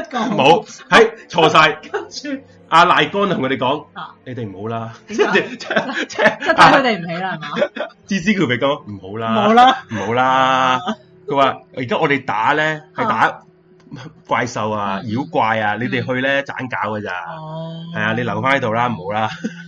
咁我然後就佢哋一行人就繼續出發啦。繼續出發啦！我俾張圖大家睇啊，咁呢個咧打即係呢個就係打呢個酒吞同志嘅個盛況啦。係，我陣間再講，即係瞓喺度嗰個酒係我啊燈，陣間再講解。咁啊，一行人出發咧，就去到一個三滿櫻花嘅山腳喎。嗯，佢遇到咗三個老人家，咁老人家同佢講咧：啊，嗯你哋係咪要去征服酒吞童子啊嗯嘅勇士啊？你哋咪就係嗰啲勇士啊？嗯，誒咧嗱，唔該咧，你就帶呢啲酒咧嗯，毒酒同埋呢個星兜，星兜係一個嗰啲誒土兜啲盔甲嗰啲啦嗯嗯，就去就去幫到你哋噶啦。嗯佢話咧，因為酒咧，因為啲鬼咧就好中意飲酒嘅。嗯係啦，對佢哋嚟講咧，呢、個係一飲呢個毒藥毒死佢哋噶，咁祝你哋好運 啦，係啦。然後第三呢、個三個老人家咧，指完佢去酒吞童子嘅地方之後咧，就消失咗 咯喎。原來呢三個係神仙嚟嘅，哦，就係福祿壽，就係頭先咪去咗三個神社嘅，哦就係嗰三個神就社係嘅神仙啦。然後之後咁咧，佢哋呢呢班討伐鬼嘅人就好開心，啊哇！嗯呢鋪掂啊！係咯，咁好啦，然後就去到誒，誒係，信心，啦然後就去到個大江山嗰度啦。嗯嗯咁啲鬼見到呢班人咧，冇覺得哇！你殺你你想打我哋呢嗯班鬼，你得個六條友咪玩嘢啊嗯，！即係覺得佢哋係一烏仲合之眾係啊，仲帶埋啲誒美酒嚟添，佢就嗯放下咗戒心啦，嚇就同佢哋一齊飲酒 添，即係係啦，因為酒吞同志一見到酒咧就冇咗理性啊，就會飲噶啦，哦，同埋佢個樣又崩壞咗啦，正話好靚仔噶，係啦係啦，然後就因為呢個先係真正嘅樣，哦係，啦。咁佢就開開 party 啦，休閒人，嗯即係啲鬼咧飲咗之後咧就個個瞓晒覺啦，哦，係啦，然後包括咗呢個酒吞同志啊。嗯，嗯嗯然後呢個見時機成熟咧，阿賴江咧呢一一行人咧就走入咗去呢個酒吞童子睡嘅房，睡房嗰度啦。嗯然後之後呢個酒吞童子係白蛋變咗原形啊，就變咗個三米高嘅巨人啊。哦，然後就去諗住大家綁手綁腳綁晒佢成身，嚇嚇嚇諗住一刀斬佢個頭啦。跟住喺呢正當佢想斬佢個頭之後咧，吓、我又俾幅嘈你睇啦。係佢個頭竟然跌咗落嚟喎，嚇甩咗嚟飛走咗添喎。嚇，就變咗呢幕啦。就諗住想咬，想回回頭咬鳩啊啊賴江啊，嚇係啊。有冇好彩？然後之後咁頭先咪話誒個老人家俾咗個星兜俾阿賴江嘅係係係係。咁呢個時候咧，佢就用呢個星一粒粒住個頭，我就保護到自己，就保護自己啦。然後之後就打贏咗呢場哦仗啦。咁我講完呢種種咧，因為解救咗大家啦，然後就拯救咗嗰個城嘅所有啲少女啦。嗯，嗯嗯嗯係啦，然後之後咧，而阿賴江咧嗰把寶刀咧嗯係斬呢個酒吞童子嗰把寶刀，其實而家咧嗯，仲喺度仲喺度。哇呢一刀就叫做童子切安降，切係天下五個名刀之一，係日本嘅國寶，而家擺咗喺誒東京都立國博物館嗰度啊。嗯所以呢個故事咧，有啲人話係真係真實存在。嗯嗱、唔知佢把，因為把刀喺度啫，未必呢把刀真係斬過嗰係啦個係啦頭啊嘛。好，咁呢個我會講呢個故事咧。係係 應該講呢個故事咧。其實咧，大家如果你有睇《鬼滅之刃》咧，嗯，我唔知你有冇睇啦。其實咧，最後咧會打呢個無限城嘅。我未睇到啊，算啦，我而家，但而家劇你透啦，你決定係咪啊？咁你一一定知道佢最後會打呢個大佬噶啦。你唔會唔會去踢啊鬥？你覺得覺得劇透，大家可以瞄咗瞄咗呢個 YouTube，不過唔好熄咗 佢，但係大家行開，唔好聽我講。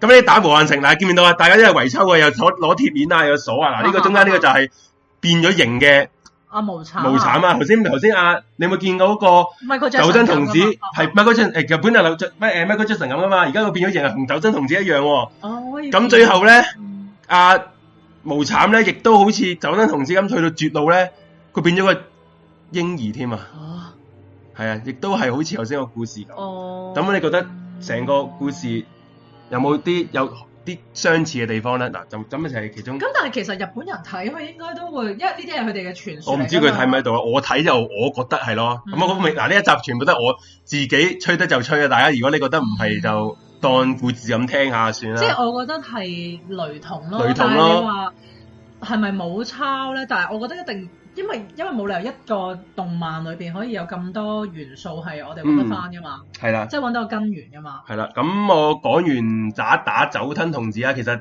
頭先我咪講話佢打呢個蜘蛛山嘅，嗯又敗翻阿蜘蛛啊下元五類先。咁呢個咪蜘蛛。咁呢個故事咧係講緊呢個類咧，佢喺呢個山入邊。嗯整咗佢自己嘅家族，整咗佢自己阿爸阿媽、哥哥、家姐咁樣嘅，咁全部都係蜘蛛嚟嘅，咁啊嗯蜘蛛就會用啲絲去操控人，嗯就去食人咁樣啦。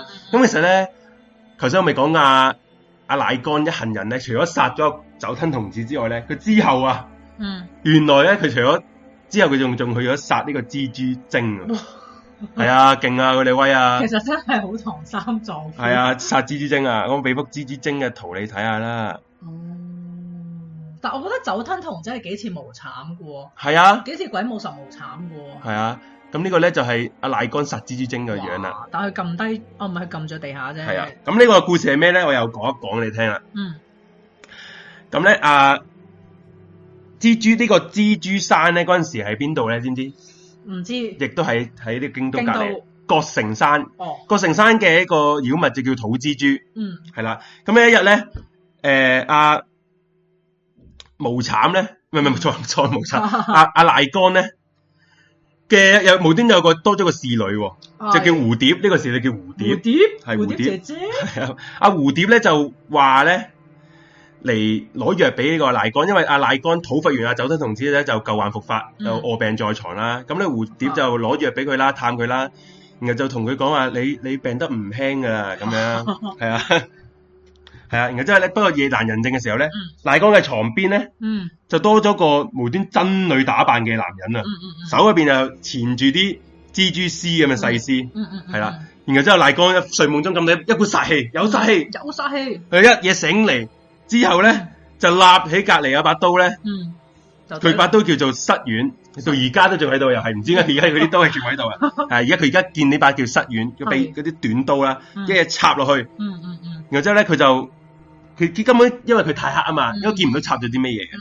原來咧佢就之後咧嗯講翻咧，原來頭先個攞藥嚟嗰個蝴蝶咧嗯，就係、蜘蛛精扮嘅。哦，係啦，佢嚟試探下阿阿賴光嘅病情，睇下佢死得未。嗯如果死得就直情係索命。嗯，係啦，咁佢就咁佢屌，然後心諗阿賴光就見到，哇大佬，你你而家淨踩上門喎，嗯係咯，踩上門玩嘢喎，嗯梗係又要討伐你啦。係咯，係咯， 之後又又嚟啦，又帶埋佢四天王，又去殺人 啦，又去覆卓啦，係咪先？啊就去咗呢個誒京都南部嘅國城山啦。嗯又我哋想，又如果想聽翻國城山喺邊咧，又去翻我哋第 二集講京都風水嗰集咧，又講翻啊噶。勁多食入廣告系啦，系啦。咁呢一呢一个山咧係靈山嚟嘅，係咁啲土蜘蛛咧居住喺山上面咧，吸收咗天地日月靈氣精華，哇，就變得好大隻，好大隻，精咁空向無比啦。哦係啦，然後之後就去到呢、個个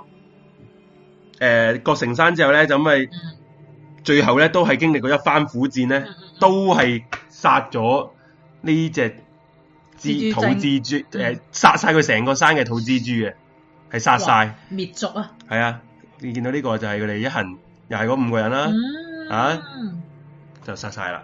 咁大家就呢、個就係就係蜘蛛山嘅故事啦。嗯，你呢，我真係覺得你快啲去睇呢個第十九集呢、個，係咯，真係好正你搞到我想跳，但我都要睇睇多集，因為我係啊睇嗰集啱啱阿豬豬頭出咗嚟嘛，係啦係啊啦。我睇埋佢嗰個咁我就講完呢個就係《鬼滅之刃》入邊所講嘅取材。不過我而家休息一陣間先，陣間翻嚟我哋可能會再講嗰啲誒鬼怪妖怪嘅好啊嘢。咁 Suki 可能都會講嗰啲中國嗰啲嘢啊，大家就唔好行開啦。係啦，聽首歌先啦，係咪啊？好，係啦，聽首歌先啦，翻嚟再講。拜。喂，大家好，大家好，大家好翻到嚟，翻到嚟，咁啊我哋獵奇物語啊，星期三晚嘅神秘嘅嗯星期三啦，咁、就介紹翻自己先啦，我係阿 J，咁仲有阿 Suki 嘅，係 Hello，大家好。啦，咁頭先就講完啊，我自己覺得啦，其實全嗯部頭先嗰啲都係我覺得 《鬼滅之刃》咧就有呢啲元素啊，同埋其實純粹都係想介紹翻啲嗯日本啲古時代啊、舊時嘅啲鬼怪啊、妖精啊。嗯誒、呃鬼嘅傳說嘅咁樣嗰啲嘢，嗯咁係咯，咁啊有啲網友話日本好多動漫故事都係事實取材之後改編，係啊係啊，其實咁、其實所以咧啲、嗯我見啲零零後啊，哇佢講到哇鬼滅神作啊，嗯有今生冇來世啊，話好睇過咩誒 過年啊咁，嗯其實我真係庸之以鼻啦，笑而不語咯，應該咁笑而不語講，即係唔可以，其實又唔可以話佢哋錯嘅，係因為佢哋真係咁人哋零零後嗰啲即係想 佢哋呢個年代，係咯可能呢個已經係一個好係等於我我細個都覺得龍珠啊，哇神作啦係咪先？啊啊咁你睇得少啊嘛，係咪？嗯咁其實喺我眼中咧，《鬼 滅之刃》咧，同呢個桃太郎啊，係啊，桃太郎咪同同嗰啲狗啊，同嗰啲馬騮，然後金太 郎去哦去罰斬妖嘅啫 嘛。係係係咁嗰啲故事都係一樣嘅啫，其實喺眼 中，誒《西遊記》咁差唔多。係又係有啲似嘅都係。係啊咁係咯，咁其實我講起《西遊記》，阿 Suki 你咪有諗嗯住講下啲關於中國嘅有啲係啦，靈異，唔係唔係靈異，即係啲鬼妖怪怪嘢咧咁樣。係啦。咁因為咧，我知道阿 J 咧，佢會講日本嘅妖怪嘢啦。咁於是，嗯我為咗配合佢咧，我就諗啊，不如我揾啲中國嘅嘢啦。咁嗰時就即係我哋就好快就話，哎，不如講《山海經》啦。咁啊，《山海經》都好出名，有鬼怪噶嘛。咁但係我想講講少少就係咧，當我喺做資料搜集嗰陣咧，我係發覺係好困難嘅。係因為譬如咧，我發覺係誒、呃譬如我可能揾到一啲《山海經》對鬼怪嘅描述咧係好嗯短啦，係。係啦、咁而咧係咁啊其實咧，講簡單嚟講，其實《山海經》嗰啲咧，係你唔好話佢係鬼怪。一成日《山海經》係咩咧？其實《山海經》咧嗯係一個史前時代嘅嗯嗯嗯嘅一啲風俗書同埋啲地圖書嚟嘅。係佢係講緊佢去用一啲嗰陣時嘅人嘅知識去畫一嗯啲外族咯，係係啊，同埋嗯誒同埋係畫一啲佢對於大自然嘅睇嗰啲，譬如行雷啊、係地震啊、海嘯啊嗰啲嘢咯。係，所以佢畫啲好誇張，又唔知嗯我見到一個係講緊一一堆人係誒，佢哋行咧係個心口穿穿住個心哦嘅，一係嗯堆一齊行咁樣。咁可能佢其實係會唔會諗起啲嗰啲交通工具咧？其實嗯因為有人有啲人咧會覺得咧《山海經》《山海經》嗰啲嗯所謂誒、呃怪人啊、係嗯巨人啊、單眼人啊咁嗰啲嘢咧，可能係講緊啲屬於而家呢個時代嘅科技啊哦技術。有啲人有咁嘅理論啦，啊即係可能佢講緊嗰陣時嘅地球係嗯嗯嗯嗯有一班你話係外星人或者係一班唔知點解會。係有而家技術嘅人嗯嗯嗯用緊而家嘅科技，咁咁嗰陣時古人見到呢個時候，哇哇大佬，係啦，即係啊係譬如等唔到，係等於等於你誒嗰陣時古人你見到個個用緊個 iPhone 咁樣， 哇會見到誒、呃有一識發聲、識發光咁，你都覺得好神奇啊！咁咁呢啲嘢咯，嗯係可以再講翻啊。唔係，即係你講嗰個係一個比較誒、呃即係一個誒、呃即係比較科科幻嘅角度係啊係啊可以係咁啊講啦。咁但係其實你都講得啱嘅，因為咧，即係呢個係一個即係來自先秦嘅一個古書，但係其實係後世多番嘅嗯誒修改啊，或者加增刪咁樣啦。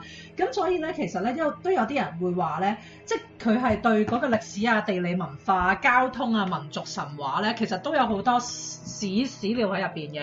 即係有啲人係會，即係其實好多學者都會攞嚟研究啦，即係由古到今。咁、嗯但係當然誒、呃去到某一個位，唔係其實每一個朝代都會有人話唔好信嘅。嗯，即係譬如阿阿誒呃司馬遷佢都會話，即係我都唔係啊敢信啊咁樣，因為因為寫史記啊嘛，佢係係啦，咁即係佢會覺得入邊嗰啲嘢可能係吹出嚟，或者咁好似佢啱嘅哋講嗰啲可能會唔會就係佢哋自己因為講真幻想出嚟講真，咁樣你你講你講緊信史時代嘅，都係呢個商朝打後嘅咩元誒周朝啊嗰啲。係先比較可信，因為嗰陣時都仲未有一個文字去記述歷史，都係用緊啲甲骨文啊係咁嗰啲嘢啫嘛。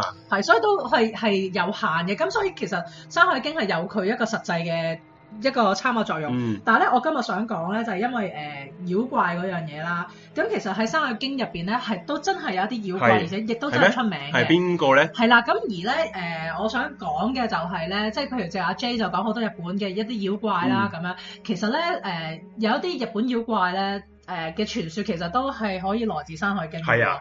咁首先咧，我就想講九尾狐先啦。咁哦，咧呢個我知啊。啊，呢係啦個，呢個九尾狐個樣好普通係咪？呢只狗咁樣嘅真係係。啦，即係佢就係九九條尾咁樣啦。嗯，咁其實咧，九尾狐咧喺《山海經》嗰度點樣介紹咗超短嘅嗰個描述，佢就係話咧喺一個清幽山上咧有一隻咧有九條尾嘅狐狸啦。多謝咁佢。係啦，佢把聲咧就好似 B B 咁樣叫嘅，啊，即係《山海經》已經有九尾狐嘅係嘅嘅記載啊。係啊喂，咁係啊係啊都係咯。同埋其實咧，即係雖然佢有好短嘅解釋，但係佢都誒、呃叫做好全面咁解釋咗呢一呢一樣嘢。譬如佢會話咧，佢咪喊到好似 B B 咁噶嘛。嗯，咁於是因為佢喊到咁樣咧，啲人就會咧誒、迷惑到啦，即係覺得佢好 Q 啊成啊，咁佢就借啲殺咗人類啦。咁但係人類如果食咗九尾狐嘅話咧，就會咧誒好醒目咯，嗯即係啦咁樣。咁而咧誒、雖然咧《山海經》咧係咁短嚟到去講九尾狐咧，即係當然後嗯，來係啊，亦都有其他嘅誒著作係會有講九尾狐啦，但係去到係咪後妲己啊？冇錯，係啦，所以去到嗯後尾咧，九尾狐咧係變成咗一個非常完整有諗嘅咁故事咩咧？你露膊頭嗰個叫咩名啊？咩啊？無線嗰套坦誒封神榜啊，係咩温 碧霞，我係講温碧霞露膊頭，露膊頭嗰個啊，仆街温碧霞冇一套晒唔露膊頭啊，我唔俾你咁樣講夏衣。夏啊衣係嗱，我想講咧就係咧，九尾狐呢個古仔咧，去到日本咧係貫穿咗中國、印度同埋日本嘅，你有冇聽過？有啊，妖， 唔係我真 我我真係有啊嘛，你有冇去扮晒？真係假？唔係啊，其實咧我都揾到資料噶，不過你可以你繼續講先啊，我我我陣間會講，啊，好錫啊，好啦，咁冇我講啦，係啊，你講啊，係。你識咩？我揾咗資料，咁樣咧，我想講咧就係咧，即係誒、呃其實咧喺中國傳說入邊咧，九尾狐係有化身過兩三樣嘢嘅。嗯第一樣嘢咧就係妲妲己啦咁樣，嗯因為咧就係話佢咧係誒九尾狐化身嘅妲己咧就係迷惑啊紂王啦咁樣。咁但係其實當然啦，好嗯好多人都會話，即係佢咁樣做，只不過係即係想貶低女性係啊係啊，即係總之將個國家亡國嗰個責任推咗落女人度嗰嗯啲咁樣嘅嘢啦。咁、但係咧誒，另外去到後尾咧都有話佢係褒姒嘅，即係周係啊，幽褒王姒啊，就係啊係啊。係啦，咁即係逢親，其實都幾即係父權社會咧係。你逢親啲人誒點講啊？話有咩衰嘢都係關女人事咯。係咩衰嘢都一定話女人事，而個女人一定係狐狸精轉身係係係啊啦係啊，所以都幾頹嘅。但係咧，潮當潮語虎啊！佢話潮語潮語虎係有隻誒狐狸怪噶嘛，係算啦，哦唔我哋繼續講。係啦， 即係咁啊即係漫畫嚟嘅潮語虎咁啊係。嗱，我就想講啦，即係當九尾狐呢個古仔去到日本之後咧，就玩成點樣咧？即係譬如你我哋睇翻即係《山海經》啊，或者中國啲著作就比較短咁樣嘅。咁好啦，咁啊譬如咧誒、呃其實咧喺日本咧，九尾狐咧個全名叫白面金毛九尾狐啦。白面其白實面飛同 埋肉面飛用，類似，其實白面咧同玉面都有人講嘅。咁而呢個白咧係代表佢好靚嘅意思啊。嗯，所以其實佢個前設已經話佢係一個靚嘢靚嘢、嗯靚女啦咁樣。咁咧，但係咧，佢係誒初初咧，佢個傳說就係話佢喺印度嘅，嗯，咁咧啊就話佢係誒誒喺呢一個誒、呃南天竺摩羯係嘛，陀班竺，即係仲喺班竺太子個妃子啊，華陽夫人嘅身份出現啦，即係華陽就唔係阿嬴政個阿嫲嗯啦。就係另外一個華陽夫人嘅身份啦，咁啊佢點解要出現咧？佢咧就係希望咧迷惑嗰個班竺太子啦，就希望咧佢可以斬一千個人嘅人頭嚟到祭祀、哦祭祀大黑天咁樣嘅。嗯咁但係咧佢就做唔到咧，因為俾人咧識穿咗，咁嗯於是咧佢就要逃走啦。嗯，咁啊佢逃咗去邊咧？佢逃咗去中國喎，咁咁佢咧就變咗做妲己啦咁樣。哦，咁係啦，咁但係其實都有傳說話咧，誒妲己即係呢個白白九尾狐咧，係阿女媧派佢落嚟哦嘅，因為阿紂王得罪咗佢，係啦，因為紂王寫首淫詩嚟到去挑逗啊佢，即係有有咁樣傳過咁樣啦，係啦，咁但係到最尾。就 王鄭鄭子誠啊鄭咁佢唔抵啦，係咪？咁但係跟住到最尾咧，就係誒誒啊阿妲己咧係俾人識穿咗佢九尾狐啦嗯咁樣，咁然之後咧佢就係誒俾人知道佢嗰個真身係點樣嘅，嗯咁咧就係想係殺咗佢嘅，嗯咁但係其實你殺咗佢嘅肉身嚟嘅啫嘛，咁佢嗯嗰佢依然可以幻化成為其他嘢啦。嗯，之後咧，佢就變咗周幽王嘅褒姒啦，嗯咁樣。誒嗰、個叫咩？佢最出名即係為氹伊人一笑咧，嗰、個叫咩？烽火台烽火戲諸侯。係啦，烽火戲諸侯啦，嗰、嗯個咁樣。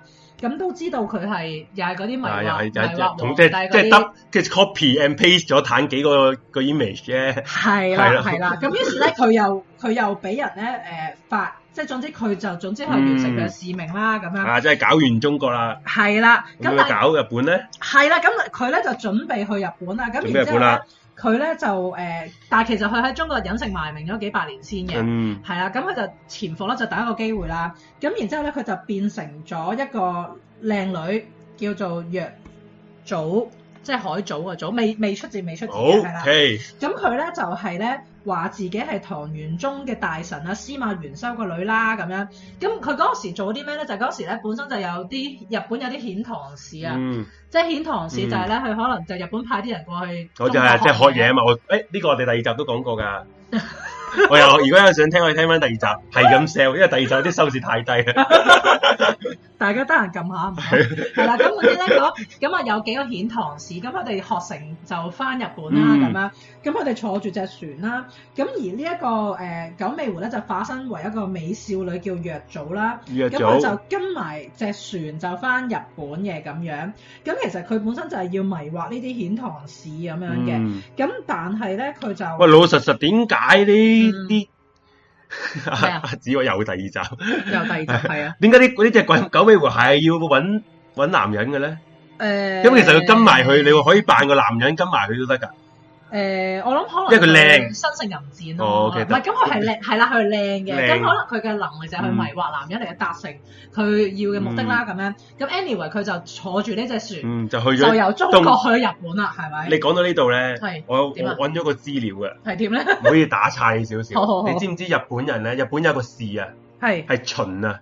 係日本嘅秦氏咧嘅係神咧，亦都係呢只誒狐狸咯。哦，而呢個秦氏咧，亦都係中國傳過去嘅氏嚟，姓氏嚟嘅，係係中國秦始皇，即係相傳就中國哈哈秦始皇皇族嘅後裔咯。係咁啊，傳咗去日本，就而家日本姓秦嘅氏咧，嗯就係中國嘅人嚟嘅，佢開頭係啦。哦，明白明而白。佢嘅守護嘅氏族嘅氏神咧，就係狐狸咯，狐狸，但係係啊就唔係九尾狐，就係狐狸咁樣。狐狸啦，係啦。哦，咁啊，頭先阿 Joanne 都講咗啊，其實台灣啊嗯九尾狐咧都有啲狐仙啊正。仙嚟係嘅，誒，日本都有啊！日本知唔知日本個狐仙啊？就係即係係咩咩神啊？咩神啊？就係渡河啊！哦哦，你日本咧，知唔知日本最多嘅神社就係渡河神社啦？哦哦，知唔知渡河係？神係掌管啲咩嘢啊？誒呃唔知喎。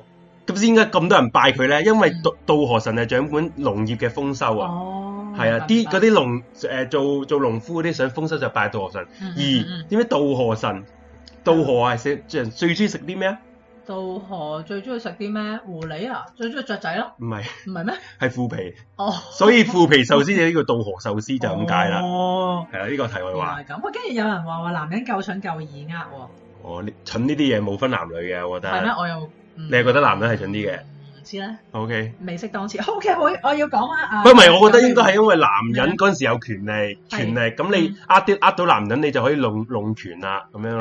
啊，都係都係嘅，即係誒誒誒，即係咁可能女人冇實權啊嘛，嗯咁佢、能夠靠嘅可能就係靠美式，但係其實佢唔係純粹靠美式咧，佢一定用啲智慧再加美式嚟到去做人話哦男人啦啊要做狐狸啊，都唔都要喺日本出世，唔好做入去中中國狐 狸。中國做狐狸俾人食咗啦，嗱同埋秋天。我我想講咧，阿邊個啊？阿阿阿九尾狐咧，其實佢而家已經成功去到日本啦。係啊咁，佢咧呢、個周就開始打大佬啦，今次。大大佬係啊，啦，咁咁佢去到日本啦，咁佢咧就係、誒，咁佢做咩咧？咁話説係咪咧嗰時 咧，出咗本漫畫叫《狐狐忍》唔啊，係。 《火影忍者》啊唔係啊，嗰話説咧，嗰時有一個武士咧，咁佢就係誒不育啊，冇事不育，有一個武士佢不育啦，即係生唔到生唔冇到仔冇無無後，無後。咁於是咧，佢咧就去寺廟度祈求有子侄啦咁樣。咁呢個時候咧，原來呢個九尾狐咧，佢就扮成一個女嬰啊，嗯，就喺條路嗰度出現喎。係係啦，啊咁於是咧，嗰個武士夫婦咧就收養咗佢做養女啦，即係覺得好似嗰、個、呃、神靈應許咗佢哋嗰嗯，個許係願啊係啊係啊，咁樣咁就養大佢啦。咁養大咗咧，呢、個女呢、個女仔就叫玉祖誒前啊。有個聽眾講咗啦，玉早前啊，阿係啊 Bobby 啊，呢個古仔可能都都係都出，名噶嘛同，埋我見好多動漫都有呢個角色。係咪啊？玉啊係啦早，咁玉祖前係一個靚女同埋一個我見到好係啊聰明嘅女仔啦。嗯，呢個就咁玉樣早前啦。係啦，咁啊我就咧俾誒，人我見到佢有九條尾喎，呢幅畫入邊 都係嘛？係嗯，啊繼續啦。阿科好開心啊，胡撚世界第一。係，我繼續講埋阿玉祖前啦。咁玉祖前咧，佢咧就係誒俾人選入皇宮裏邊啦，就好深受呢、個誒鳥羽上皇嘅寵愛嗯，啊即。係天王啦，係啦，天王啦。咁但係點知咧，呢、個鳥羽上皇就病重喎，哦咁病樣。中，咁嗰時有個陰陽師啦，叫安倍太親啦。馮生成安倍都係做陰陽師係喎，啊即係個即係安倍晴明啲後代。係啊，冇。錯冇錯，係佢個孫嚟嘅。嗯，我估中咁咗。於是佢就 check 啦嗯，check 咩事咧？就發覺原來呢個玉藻前係唔對路嘅。啊，即係原來啲，哦，又係，佢又係呢即條女。係根本就係完全同中國坦記一模一樣咪又冇係。錯，其實個古仔都係差唔多嘅。咁然之後咧，佢咧就誒、因為佢俾人揭發咗，原來佢就係九尾狐啦。咁佢就要走佬。嗯咁啊、走佬去咗邊咧？佢走佬咧就去咗叫叫做下野國嘅地方啊。嗯你知係邊度啊？下野啊，上野個 friend 啊，嗯，下野唔會就喺東京啩？乸衰棍啊，嗱，衰個屋企唔知，係啦，咁我佢去到嗰度啦，咁然之後咧，佢做啲咩咧？佢就係會去誘拐啲婦女同埋啲僆仔細路仔咧，就食咗佢哋咁樣嘅。嗯咁因為佢咁樣做咧，於是咧鳥語上皇咧，佢就要討伐呢一個九尾狐啦。嗯，於是咧，佢就揾咗哇百萬個士兵喺嗰度集結啦，哇即！啊係嚴陣。喂，呢、個真係潮語虎嚟喎！係啊嘛？潮語虎又係最後打個狐狸咧，又係好啊悲壯咁樣喎。即係又要不過都係 call- call 晒斑馬㗎。班晒馬，不過啲人都係送死嘅咯，哦，咁但係其實佢哋最尾都殺到九尾狐嘅。百萬喎、大佬梗係啦。係啦，咁但係其實咧，佢佢嚟嚟去都係殺佢肉身啫嘛，哦咁係啊元神都係仲喺度。哦係，咁於是但最最尾咧就將佢封咗喺一嚿石度啦。呢嚿石哦我知呢、個殺生石，冇錯，我去過呢度。係啦。咁而咧後尾咧係去到室丁時代咧，先至有人咧破壞咗呢嚿殺生石，因為其實哦咁佢啊嚿石係好有毒氣啊，即係哦啲，附近啲居民好似因為住嗰喺度切爾諾貝爾咁樣咧，覺得唔得啦。其實呢、個死啦啊誒、咁樣因為當地當地嗰度咧係有硫磺啊，哦因為其實係解釋得到㗎呢因呢為嗰度其實係誒火山嗰啲啊活動頻繁嘅，隔離附近，即係等於你去呢個箱根嗰度咧，箱根啊上面有個大涌谷咧，全部都噴啲硫磺出嚟㗎。哦，係啊，咁佢呢個係實真嘅，呢、個真明白嘅，真係有明白嗰嚿石㗎。係咁，但係即係總之到最尾呢個古仔咧係完咗㗎啦，終於到，因為佢哋就誒、呃已經又有個和尚去將殺即係誒破壞咗呢個殺生石咁樣啦，破壞咗唔係將個元神封咗，破壞咗佢唔係會哦，我知啦因為。佢散播 OK，毒明明嗯氣啊嘛，即係總之令到佢唔會再作惡咁樣咯。咁、我想講呢個故事咧係真係橫跨三個國家係咯啦，同埋好長好多年啊幾百年咁樣啦。嗯咁、而咧誒、呃但係要留意喎、其實咧，正我正係講嗰啲係一啲日本流傳嘅故事，係啊係啊即係啊中國去印度係啊、啊日本咁樣。咁而咧，但係其實咧係喺江戶時代後期先至開始寫，即係先至再添加咁多內容嘅。即係可能原先咧係有玉造前玉藻前呢一個古仔啦，咁但係佢唔係一個九尾狐嚟嘅，佢係一個叫雙尾七沉嚟嘅。咁而咧，其實本身都唔關妲己啊、褒姒事咁樣嘅。咁但後尾開始咧，就日本人哦因為呢就加加翻啲中國啊、印度古仔落去咁樣咯。嗯嗯啱，係，你咪有嘢發表啊？我冇冇冇好啊，啦， 冇啊咁所以我就想講咧，即係九尾狐呢個古仔咧，其實都來源自中國嘅、最初。嗯哦即係其實咁咁都都當然嘅，嗯因為嗯嗯中國啲文化傳咗過去，係同埋呢啲牛頭馬面都係日日本都有嘅咯，即係中國你又有牛頭馬面噶啊嘛，，嗯嗯嗯日本都有噶，知唔知日本點解會有牛頭同馬面呢兩個妖你哋誒上鬼次有怪啊？講嘅，我冇冇講，講師打同你講嘅啫， 係啦。我唔記得咗，但 O 係 K，冇我講你聽啦，因為嗱嗱又要聽翻第二集 啦。第二集我有講過咧， sell 第二集。係啊，我有第二集有講過咧，有兩個方位咧嗯啊係叫鬼門嘅，咩鬧？一個叫表鬼門，一個叫女鬼門，就係呢個東北，唔係唔係，sorry，誒係西北，係咪西北咧？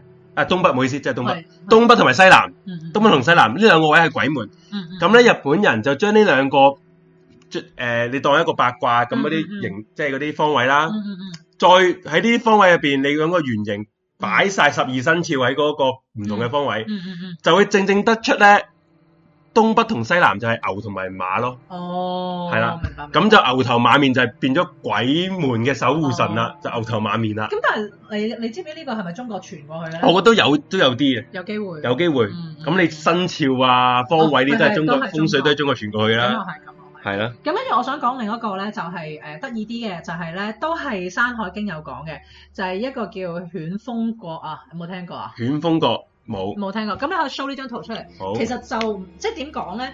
誒、你話係咪真係好係誒、即係誒參考中國嗰個未知嘅？但係咧都誒誒、隻可能有啲咪呢單互互有嗰啲 呢隻係犬嚟冇錯。噶，咁似老鼠，其實咧呢一張圖咧，即係得好短嘅解釋幾句嘅係啫啊，就係話咧，可能呢一個地方叫做犬風國係啦。啦，咁咧嗰度嘅人咧全部都係就係狗嚟嘅。狗頭人身嚟嘅。哦，咁而呢香港有三萬個，唔好意思，你 講，你繼續講。哇咁啊，呢個女人咧係人類女人啦，就要嗯跪喺度俾嘢哇佢嘅。同香港嗰啲一樣 喎，你繼續講啊。即係總之係一個好男尊女卑嘅地方嚟嗯嘅咁樣。咁其實咧呢、呢個其實咧犬風國咧，即係雖然《山海經》有講啦，但係其實可能前前後後咧都有好多故事嘅增添啊。嗯嗯，咁啊就變成一個完整呢個古仔咧，嗯就係就係點樣咧？嗯就係講話咧喺呢一個高辛氏嘅時代啊，咁樣咧嗰時有一個古代嘅部落咧叫係犬戎啊，有冇聽過？犬戎舞誒許容係孔嗰融啲，我聽過，即係嗰啲誒，即係嗰啲古代部落，即係可能女真嗰啲 friend 啊啦我，總之啲都少好數民族部落啦，係啦，但係佢哋都好勇好戰咁樣嘅。啊勇猛嘅，係啦，好用埋咁啊！對於咧誒嗰個、誒即係叫唔叫中原咧？以前即係對於嗰、個嗰、個王國咧，嗯好一個好大威脅咁樣。哦叫得狗啊，應該都係好打得嘅，係啦咁於是咧，阿高生士佢就話啦，即係邊一個可以幫我討伐到呢個犬戎咧，我覺得，嗯我就會將我個女超靚嘅嗯就許配俾佢啦，許配俾佢咁樣。嗯咁話説咧，佢高生士有隻狗啦，叫做咧盤窩，哦盤喎，係啦。咁佢有隻狗，即係靈犬嚟嘅咁樣。嗯咁拉晒係啦，阿拉西阿盤窩咧，咁佢咧就突然間走咗喎。啊，即係無啦啦跑走咗啦，唔知咩事啦咁樣。三個月之後，佢就擔住犬戎個頭翻嚟，哇！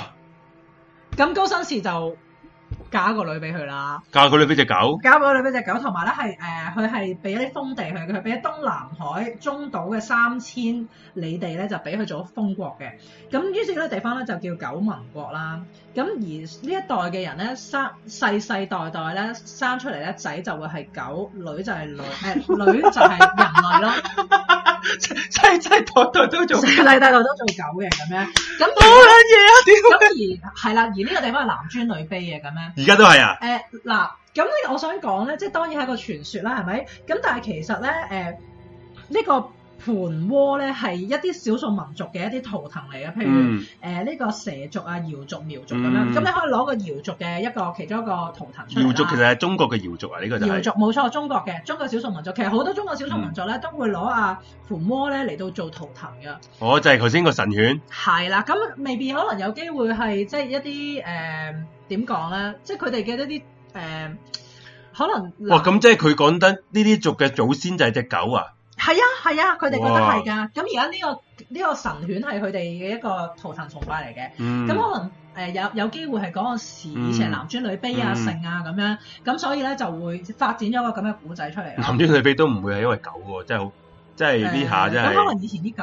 好啲呢人獸交喎，黐線，人獸交咧，我想我一陣間會講嘅，係啊但就唔好啊係《好山海經》，好重口味㗎。我哋今晚。咁繼續，係啦，咁然之後我想講日本咧，其實都有一啲類似嘅嘢嘅。嗯，咁樣咧喺日本，即係啊喺呢個網友話 Jomi 話好似年獸，誒呃都其實咧嚴格嚟講，呢、一個係叫龍狗啊，龍家狗、龍家狗嘅龍貓個 friend，混合龍係啦。狗你知我哋中國人咩都要用，係有條龍係龍先啊至，勁龍的㗎嘛傳人啊嘛，係咯，咁啊咧佢揀只狗咧都要有啲龍嘅元素咁係啊樣。係啊，我唔明啲古人諗乜嘢啊。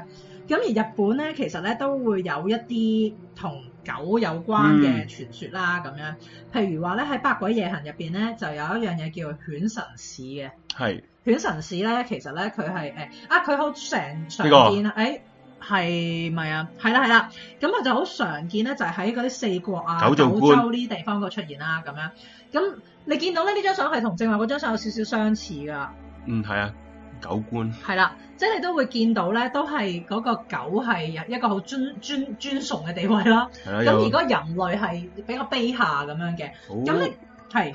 冇嘢啦，都係 你繼續講啊，哦，咁犬神市咧，佢係叻啲咩咧？佢叻咧就係落古毒，哦，古毒都仆係街來自中國嘅哦喎。係啊，我知道，我知道，呢個啦我知道。雲係啦，咁啊落古毒咁樣。即係啲雲南啊嗰站啊，係啦係苗啦族啊係啦係啦嗰啲啊係嘛，啦，咁所以大家都好驚佢哋嘅。咁而咧呢啲犬神附身嗰啲人咧，即係譬如佢係誒點講咧？即係佢佢即係呢啲犬神市嘅個地位好高崇㗎。嗯，咁如果佢俾犬神附身，佢哋會點樣咧？佢哋會有啲咧誒好誒歇斯底里嘅行為啦，即係譬如可能昏迷啊，或者發高燒啊，或者做啲行為係難以理解，即係嗯其實係有啲似弗洛伊德講嗰啲歇斯底里咁樣嘅。嗯咁、我自己睇落我就會覺得啊，有啲似勁腦簡發作嗰啲咁樣嗯啦。咁、但係佢哋就會覺得呢啲就係俾犬神上身嘅誒、呃人嗯咁樣啦。咁、於是咧誒、呃啊，仲要喎，佢哋係遺傳即係繼承嘅喎、嗯即係你哋個家族成世都係要做犬神事嘅咁樣啦。咁而咧，當誒、呃日本人咧，佢哋喺啲地方有啲祭祀嘅時候咧，即係祭祀犬神嗰陣，就一定要請犬神使翻嚟嘅咁樣。咁而咧誒、呃想講咧，就係、即係譬如其實都有啲血腥嘅，即係嗰個犬神嗰個起源咧，其中一個傳說咧係講話，即係你你點樣可以令到隻狗嗯變成一個犬神？你再俾佢，即係佢再附身咧，就係、咧，嗯你將隻狗埋喺個土地度，可能你都有聽過，埋喺個土地嗯度，即係突個頭出嚟啦。咁然之後咧，誒、咁你就要喺個狗頭前面放一啲好美味嘅食物。嗯，但係你唔俾佢食喎，咁然之後咧，當佢哇望見勁想食、勁想食、勁想食嘅時候咧，你就一嘢斬咗佢個頭落嚟。！哇！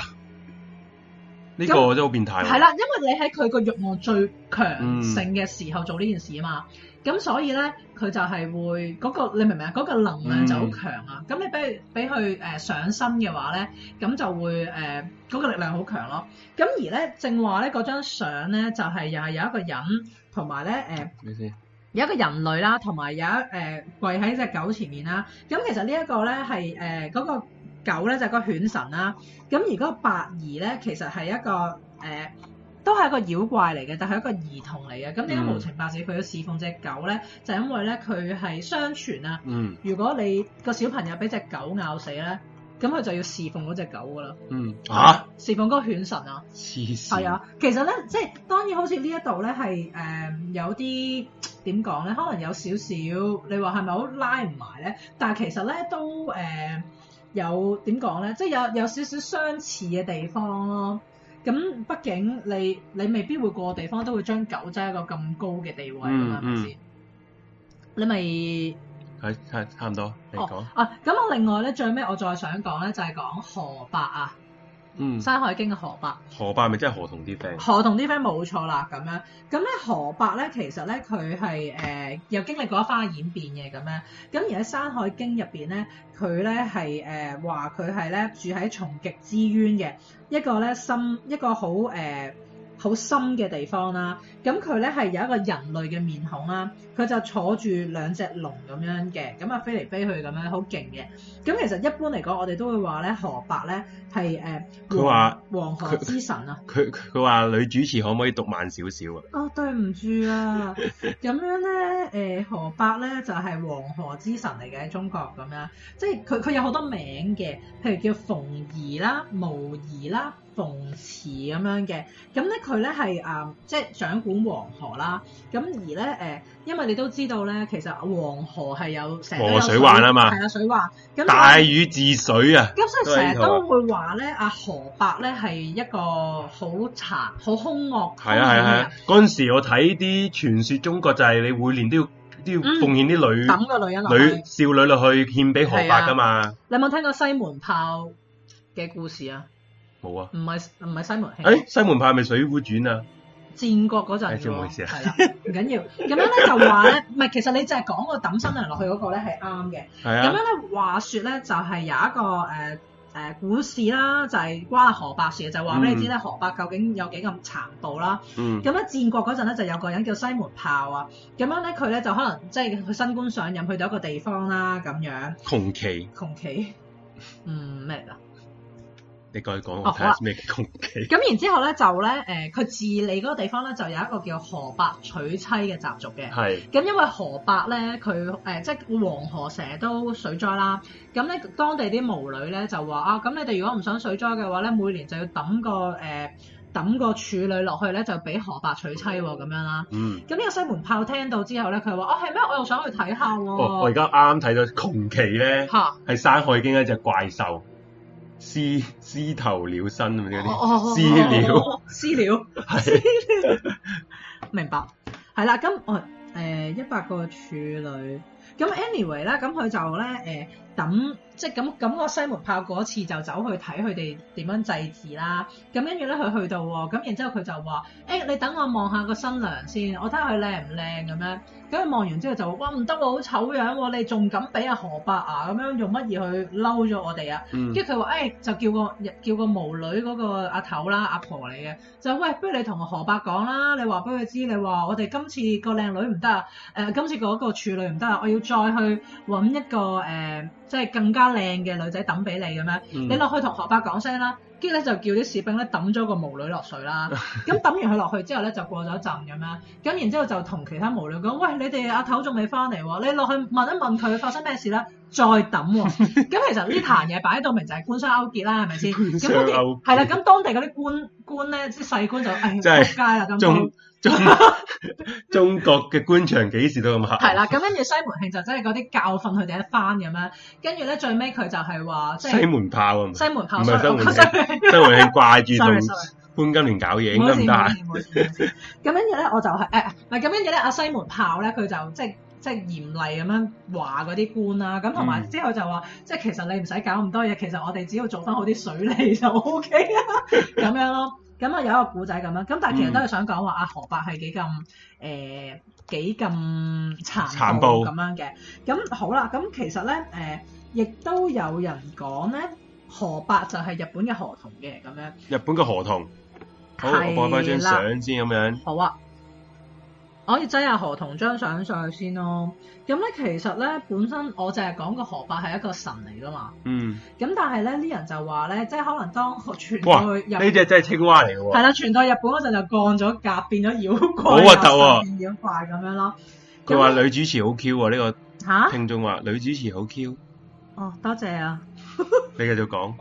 好 咁樣咧，就話咧，其實咧，誒、即係河伯咧，就誒、有啲似河童啦，嗯因為佢哋都係喺水中活動咁樣啦。咁而我正話咪講有河伯娶妻呢樣嘢嘅，嗯，咁、而其實日本嘅河童都好鹹濕嘅，因為咧佢係會迷惑啲女人，令到啊呢啲女一人個咧變到好我揾淫緊圖賤，你咁繼續樣嘅講。。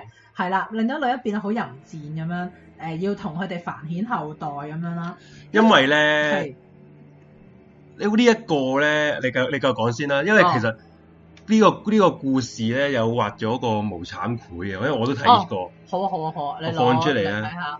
咁我想繼續講落去啦。咁但係其實咧，誒、河伯唔係唯一一個咧，誒、呢、個河童嘅形象嚟嘅。日誒、中國咧仲有一個誒、有一個 嘅， 我屌妖怪，只會話男主持全少靚仔 識，我唔哦其實我想講唔係傳說喎，係真嘅喎。我繼續講呢個。嗱呢個咧，認真我揾到個無慘繪啊，呢、個大家嚟啊，又係啲核突嘢啊，就係、講個講個河童啊，引引誘咗呢個女人搞嘢之後咧，就生咗個繁衍下一代啊。嗯因為河童咧要繁殖咧，一定要揾女人人去繁殖嘅咯。，嗯嗯，嗯係咯，都嗯啱啊啱啊啱啊，係啊係啊，呢一個同河伯，呢個哦歐洲嗰啲哥布林差唔多，你知唔知叫哥布林？嗯，哥布林係有啲小妖啊，哦哦又哦，係會捉啲诶村村莊啲女仔咧啊，搞完之後咧就生逼佢哋生佢哋嘅下一代咯， 係啊，你繼續啊，即係我唔知啦。咁如果係咁，日本應該好多河童係 咪？一路繁衍落去。咁咧其其實咧誒、中國咧另外有一個妖怪叫水虎咧，都好似河童嘅一個形象嘅。嗯佢，係一個水虎。水虎，水虎同咪呢個西遊，即係周星馳嗰個西遊嗰個水虎咯。水虎，你繼續講啊，即係佢係一個兩棲動物啦，嗯，個、樣係老虎啦，但係佢咯，身上有鱗片哦嘅，係咯，係但佢係一個小朋友嚟嘅咁誒，樣。今日小朋友有冇圖啊？咁佢就成日都潛入水裏邊冇圖嘅，冇 OK 圖嘅，潛入水裏邊嘅，淨係咧誒，淨係得個膝頭哥露出嚟嘅啫咁樣啦。咁而咧，但係咧講到日本嘅河童咧，其實同呢一個水虎都有啲似喎。嗯，咁、河童都係小朋友嚟噶嘛，即係可能一米或者六十 cm，即係好好細粒水啊咁虎樣啦係呢、個誒、中國嘅，中國嘅係啊。咁然之後咧，佢咧就似人同埋青蛙或者烏龜雜交咁樣啦。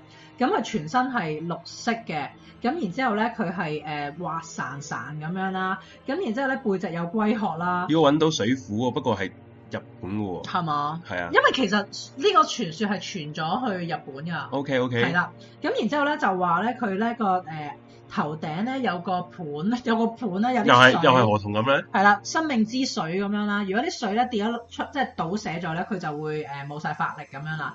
咁然之後大家可咧，以見到呢個就係水虎啦，一係同河童差唔多，似似嘅。嗯，咁然之後咧，佢係誒佢好多特徵啦。咁其中其中有個特徵好好笑嘅，就話咧佢誒河童有三個肛門嘅，咁哇，啊佢係靠放屁嚟到去升天咁樣嘅，咁樣啦。推進器啊，推進 器冇錯啦。咁咧，所以啊，係啦，咁所以咧就係、誒、好好笑啊！日本都有個傳說係話咧，本身咧呢啲水虎咧係喺中國出現噶嘛，嗯，但係佢哋咧就渡海去到日本，唔就出變奇咗啊河童咁樣唔出啦。奇啊！佢有佢有三個江門噴射咁噴噴噴噴，係啦，就噴噴到咗去去中國啦去咁樣。咪去日本啊，係係去日本咁係樣。啦，咁所以咧就誒點講咧，即係其實一路都講好耐㗎啦，就話河伯係河童嗰個原型嗯啦。係但係我自己就會覺得誒、可能水虎都係好似嘅，嗯，即係我諗可以糅合好多嘢。係咁啦嗯我覺得你都可以俾埋嗰個河童手大家睇下啦， ，OK，因為即係正話你咪講話好多嗰啲斬妖嗰啲劍咧、嗯都喺晒度嘅。嗯，我唔明，即係佢哋連河童隻手都有。我覺得呢呢個就比較假啦，呢個喺個寺廟入邊我㗎，知係係啦，每呢隔個應該廿五，我覺得係個寺廟吸人哋想去睇嘅啫。但係佢每隔廿五年先公開俾人睇一次嘅。哦，咁咪就唔係為咗吸入長壽喎係啦，係啦，係有啲有啲特別嘅個字面係咁樣啊？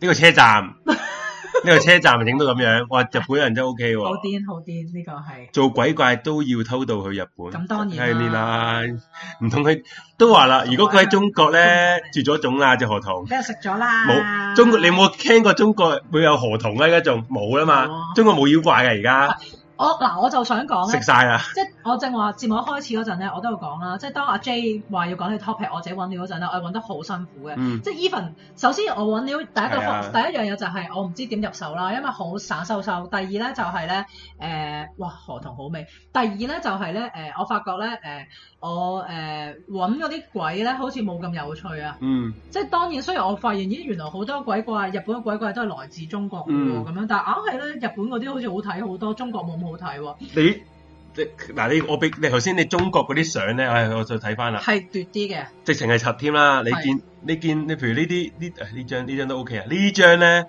哇嗰只狗啊！呢張係呢個中國噶嘛，呢個係《山海經》噶係嘛啊，係啊係啊哇！真係完全唔冇冇興趣睇 喎！即係而家你話日本嗰啲話又無慘繪係啊，啊，係。又浮其世實你睇繪啊翻誒咁《樣犬神》咧，啊，係咁啊，張相都係靚啲嘅，係咯！你唔係，但係可能時代唔同啦，因為《山海經》有啲耐㗎嘛。你就算你中國，你就算清朝畫嗰啲畫都係核突㗎。唔係唔唔係核突，係嗰個風格比較淡雅。啊，係咯，係咯，。係咯，係咯，咁而咧，我自己都諗咗啲原因，即係點解係咯係誒會有一個咁嘅情況。首先咧，真係有怪孔子啊！孔子孔子成日話子不語怪力亂亂神啊嘛，子呢個正啊！呢個令佢話中國啲妖怪變晒做人，變晒人做變晒人做晒官啦、即 即係而家啲官場全部都係妖怪。講真話，突然間你講 真話，好危險啊！你知唔知啊？ 因為咧，誒、孔即係儒家係話子不語怪力亂神啦係啦，係啊即係我哋係唔會講鬼講怪嘅咁樣。咁所以其實咧，誒、我哋中國一向咧都唔係話特別，即係民間會講好多咯，但係呢啲鬼怪嘢咧，永遠唔會做正統啊。嗯，但係譬如可能你譬如睇翻日本嗰啲，你直情有一個藝術叫無慘繪啦，嗯啊即係有一個係啦，或者一啲小說啊嗰啲咧，即係日本人對於鬼怪啲嘢，佢唔會避忌去睇咯係冇錯。即係等於佢你中國咁，你誒、呃有鬼節七月十四咁樣，嗯你大家都驚噶嘛。係啊係啊，日本人唔係㗎，日本人咧，你見佢嗰啲好好 funny 㗎，嗯你見誒同啲小朋友係殺豆啊，哦，係殺豆掉鳩啲鬼啊，然後揾啲鬼扮，有人扮鬼嚇鳩啲小朋友啊，喺係啲幼稚園，好嗯好 funny 㗎。係唔同即係日本唔同個誒、呃村落啊，唔嗯同嘅地區咧、都有自己嘅啲鬼怪嘅傳統啊。其實中國都有嘅，但係咧，即係譬如我自己上網做 research 咧，即係每個地方啲人會話，誒、其實我個鄉下都有啲咩傳說嘅喎係咁樣，但係即係佢哋唔會覺得係誒、與民同樂啦，係咯同埋我諗好大嘅一個原因就敬係鬼神而遠之啊嘛，嗯勁鬼成語啫，人鬼殊途係咯係啦，咁所以佢哋即係呢樣嘢對我哋嚟講係唔唔會好好嗯重視去睇啦。係啊，第二就係其實咧，我哋呢啲中國鬼怪故事冇一個好完整嘅體系啊。嗯，譬如你就係講嗰啲古仔好詳盡噶嘛，係咪？即係一個好一個好完整嘅故事，或又或者其可能啲鬼怪嗯或者啲人物咧係可以楞嚟楞去嘅，嗯但係咧中國比較少有呢件事發生，好零碎嘅嗯比較多都，咁所以好好難發展出嚟咯。嗯，咁而另外我想講就係嗰個故事性唔強啊。哦係啦。即係譬如可能我哇！就係頭先你見到嗰啲什麼袁袁袁係大啦江嗰啲，哇！一班人去，即係好似係一個啲漫畫題材咁樣係冇嘅錯故事，但係中國好少咯，哦即都好係少。中國你嚟嚟去去可能都係《西遊西遊記咯誒、 《封神榜》。咯，但係呢啲比較後期㗎啦，都《唔封神榜》都唔後期啦。係即係我誒、嗯即係當佢成為一個小説嘅時候，哦係啊我嘅意思係係係即係同埋佢誒。嗯同埋咧佢係誒點講咧？唔唔多咯，即係嚟唔多嚟係真去去嘅你數埋都係嗰啲，同埋入邊好有教化㗎。嗯，即係佢唔會係誒、呃即係佢嗰個教化係一個好正經嘅教化咯，嗯一個好道正道德正確嘅教化，其實就少咗好多空間嚟到去解釋其他嘢咯。嗯咁、所以我自己就會覺得，即係可能基於呢三個原因咧，就會令到中國嗰啲鬼怪，即係本身係我哋諗，嗯即係本身係中國人諗到出嚟先嘅。咁但係到最尾發揚光大嘅就會去咗日本咯。嗯，咁、而另外咧，我見係咪都仲有少少時間？诶、難啲，啊係咩？好想講多少？啊，你。講啦，你講啦，咁樣咧，我搭的士走啦，咁啊，又你講講， O K O K O K，咁咧我想講咧就係咧誒，我就係講《山海經》啦，但係我想講嗯其實中國都有好多誒、呃古怪，即係靈異古怪嘅故事嘅。咁、嗯我想講《聊齋》啦，《聊齋》比較近啲㗎啦，係啦係啦。咁《聊齋》咧就係、清朝嘅，咁我想講一講咧《聊齋》你冇圖啊嘛，係咪啊？誒、呃聊齋冇圖嘅，咁聊齋點樣出嚟嘅咧？就係誒阿作家咧，阿、蒲松齡咧，咁其實佢又係你知，通常中國啲文人都係考試考唔到先嗯做文人嘅啫， 係咪先？係，好地地咁樣。咁佢咧嗰陣時咧就好沉迷聽鬼故嘅，咁啊沉迷到一個地步係去到點咧？佢咧就會喺路中間就攤張席出嚟，嗯就擠啲茶、擠啲酒啊、擠啲煙喺度，跟住就撩人咧講鬼故俾佢知。跟住嗯佢玩到係咧，佢好出名，出名到啲人係會寄信同佢講：喂，我有個鬼故話你知啊咁樣咯。即係佢係清朝潘少聰嚟嘅。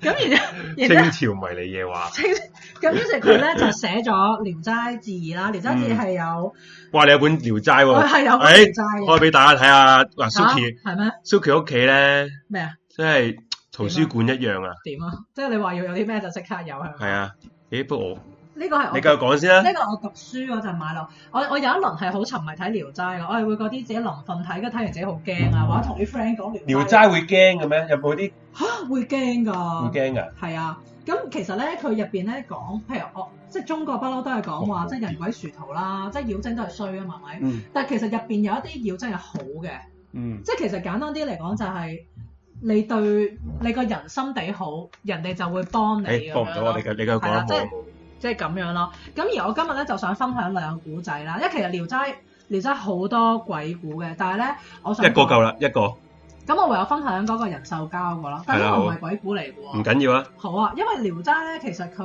佢鬼故，除咗我哋今日呢個節目唔係講鬼故啊嘛。 O K O K O K，咁因為咧，其實誒誒呢個《聊齋》佢除咗講鬼故講成咧，其實佢都講好多民間嘅一啲傳聞啊，嗯，即係一啲好誒荒誕落嚟嘅嘢，光怪落光怪落嚟嘅嘢啦咁樣。咁有一個古仔咧，即係你咪講過咩人獸交嘅，嗯咁、其實咧係誒《聊齋》入邊咧都有一個好爆嘅，我自己覺得。嗯咁咧、就講咧有一個人咧，佢就姓賈嘅。假保咗個假，假保一個假啦，咁佢咧就成日咧都喺出邊，即係佢就唔係成日喺屋企啦，走出去啦。咁佢屋企咧就有有一隻白色嘅狗，咁佢老婆好寂寞噶嘛，哇！呢咁呢啲佢就成日同只狗搞啲 A 片情嘢啦。節唔係話真係㗎，佢寫到明啊！係啊，寫到明㗎，寫到明哇㗎。 ，Force 俾廿五蚊我係啊搭的士，好啊好啊，佢個正！原文係寫家，多謝 Force，佢個原文係寫家畜一百犬啊，妻任與交，習以為常啊，犬哇習以為常。咁啊有一日咧，咁佢老公翻嚟啦，咁啊梗係同老婆行埋啦，係咪先？嗯咁點知咧，嗰只狗咧就突然間衝入去咁樣就咬死阿老公喎、即係佢隻狗同個老婆搞嘢都不特止，仲要咬死埋佢老公。係啦咁樣，咁於是咧佢咧就誒啲、官員咧就走過嚟啦，咁樣就捉咗嗰只狗同捉咗咧嗰個女人啦，咁樣咁咁究竟咧誒呢、件事係點樣揭發出嚟嘅咧？嗯咁咧，首先咧就係咧，誒、誒啊，唔係，其實咧係本身呢個官就叫個女人，你捉只狗出嚟咁樣，咁個女人唔肯啊嘛，嗯咁於是啲官咧就捉咗個女人先，嗯咁然之後喺嗰個公堂嗰度咧，首先就個女人就喺個公堂度，跟住佢哋就放只狗入嚟啦，跟住 咧只狗一入嚟一見到個男，一見到個老婆咧就誒即、刻咧咬碎個老婆件衫，就要同佢搞嘢。哇！黐咁大家線就喎，就哇證據嗯確鑿啦，係咪先？咁於是咧就將佢哋捉咗去坐監啦。嗯，咁、而最變態嘅嘢咧都未未完啊仲，係啦。咁因為咧佢咁呢嗰啲嗰啲誒，即係囚禁佢哋嗰啲嘅嗰啲叫咩啊？嗰啲官吏啊，嗯係即係嗰啲誒，即係即係總之就係嗰啲誒嗯，即係囚禁佢哋嗰啲官吏啦嗯咁樣，佢哋想賺錢喎。係嘅點啊咧？於是佢就收錢，就俾人睇呢個女人同只狗打啊黐嘢線喎，真係咯，係啦，即哇！係有陣時係幾百人喺度睇嘅咁樣。喂， 咁打癲嘅呢啲故事，係啊，到最尾咧，即係用嚟到賺錢啊！最尾咧，嗰、個女人同嗰只狗咧係要俾人誒、呃、類似截肢咁嗯樣殺死咯，咁、樣呢咯個網友話唔怪之得有艾滋病毒啦，又係中國，哦即係我想講咧，呢、個古仔咧，即係係咪好癲咧？即係但係咧，其實咧誒係有機會係真，又或者係有啲改編嘅喎。即係因為佢係啊聽翻嚟我㗎嗯我嘛覺，得我覺得一定係有呢回事，即係因為你覺得諗唔到係嘛？你即係你撞點會無端牆端會諗到會俾有個熊狗同狗搞嘢啊？無端端係啦，即係咪覺得同狗搞嘢都算啦？你諗到收錢俾人睇佢哋搞嘢喎，係咪 好癲啊？即係有時你明唔明啊？你你唔好諗住聊聊齋志呢啲係嗰啲益智青少年讀物啦，你即係當十幾歲嗰時睇嗰陣，你周華鼎， 你即刻對呢個文學世界產生疑問咁樣嘅。你咪就有個啊，就有個咪短短地㗎，你可以講埋啊， 咁另外呢個係，但係呢個鬼故嚟嘅喎。係算啦因為我講埋啊我講埋啊覺得呢個鬼故都幾係咯，有趣嘅話幾誒，我上次有同你講嘅，但係你笑嘅呢個鬼故係。咪鬼故笑？係啊。係哦，啊哇！呢、個正，我知邊個啊。呢、個嗱，上次咧，Suki 妹同我講一 個話，喂，聊齋個鬼故，我想下次講啊，咁樣我話話咩鬼故啊？即係因為我叫佢盡量唔好講啲鬼故嗰啲嘢啦，係係係係係。因為係咯，即係已經講咗鬼故啦。係係係，不過佢同我講咗啦，講咗啦，喂，屌笑話嚟嘅。好衰啊佢！個名叫噴水，呢、個鬼故名叫噴水，你梗係講啊啦，Suki。我明明我明明睇嗰陣覺得好恐怖啊！咁樣咧就講咧有一 家人我真係啦，好笑喂呀，有一家我哋住嘅地方好偏僻嘅咁樣，咁然之後咧咁有一晚啦，咁啊啊太夫人咧就要瞓覺啦咁樣，咁兩個婢女咧就侍奉佢啦，咁點知咧佢哋咧就聽到個庭園入邊有啲聲喎，即係有啲噗喂，呢、個真係黐線，即係聽到庭園門啲噗噗聲，即係噴嗰啲噴噴水聲。噴水池咁樣。係啦，咁跟住咧，咁、個太夫人就叫啲婢女起身，喂你望下啦咁樣。咁於是啲婢女就喺個窗口嗰度裝出去啦。咁佢哋見到啲，佢哋見到啲見到咩咩咧呢？叫咩噴水咧？佢哋就見到個庭園嗰度咧，就有個婆喎、 個婆咧，個婆就好矮啦，駝背啦，啲頭髮咧白晒啦，即係好似就頭先我講嗰個鬼婆咁樣喎。誒誒呃都有啲似嘅，誒啲頭係啦。咁跟住咧，佢咧就喺個庭園嗰度咧兜圈走喎。咁咧踱步，係啦，就咧有陣時咧，即係佢行得好快，行下咧一路行就一路噴喎，噴喎咁樣。咁啲婢女望見就好驚啦，就翻去同我太夫人講啦，哇咁樣樣喎咁樣。咁太夫人聽到話媽唔係啊，咁誇張。咁跟住即刻就撲起身啦。咁兩個婢女咧就扶住阿太夫人去窗邊睇啦。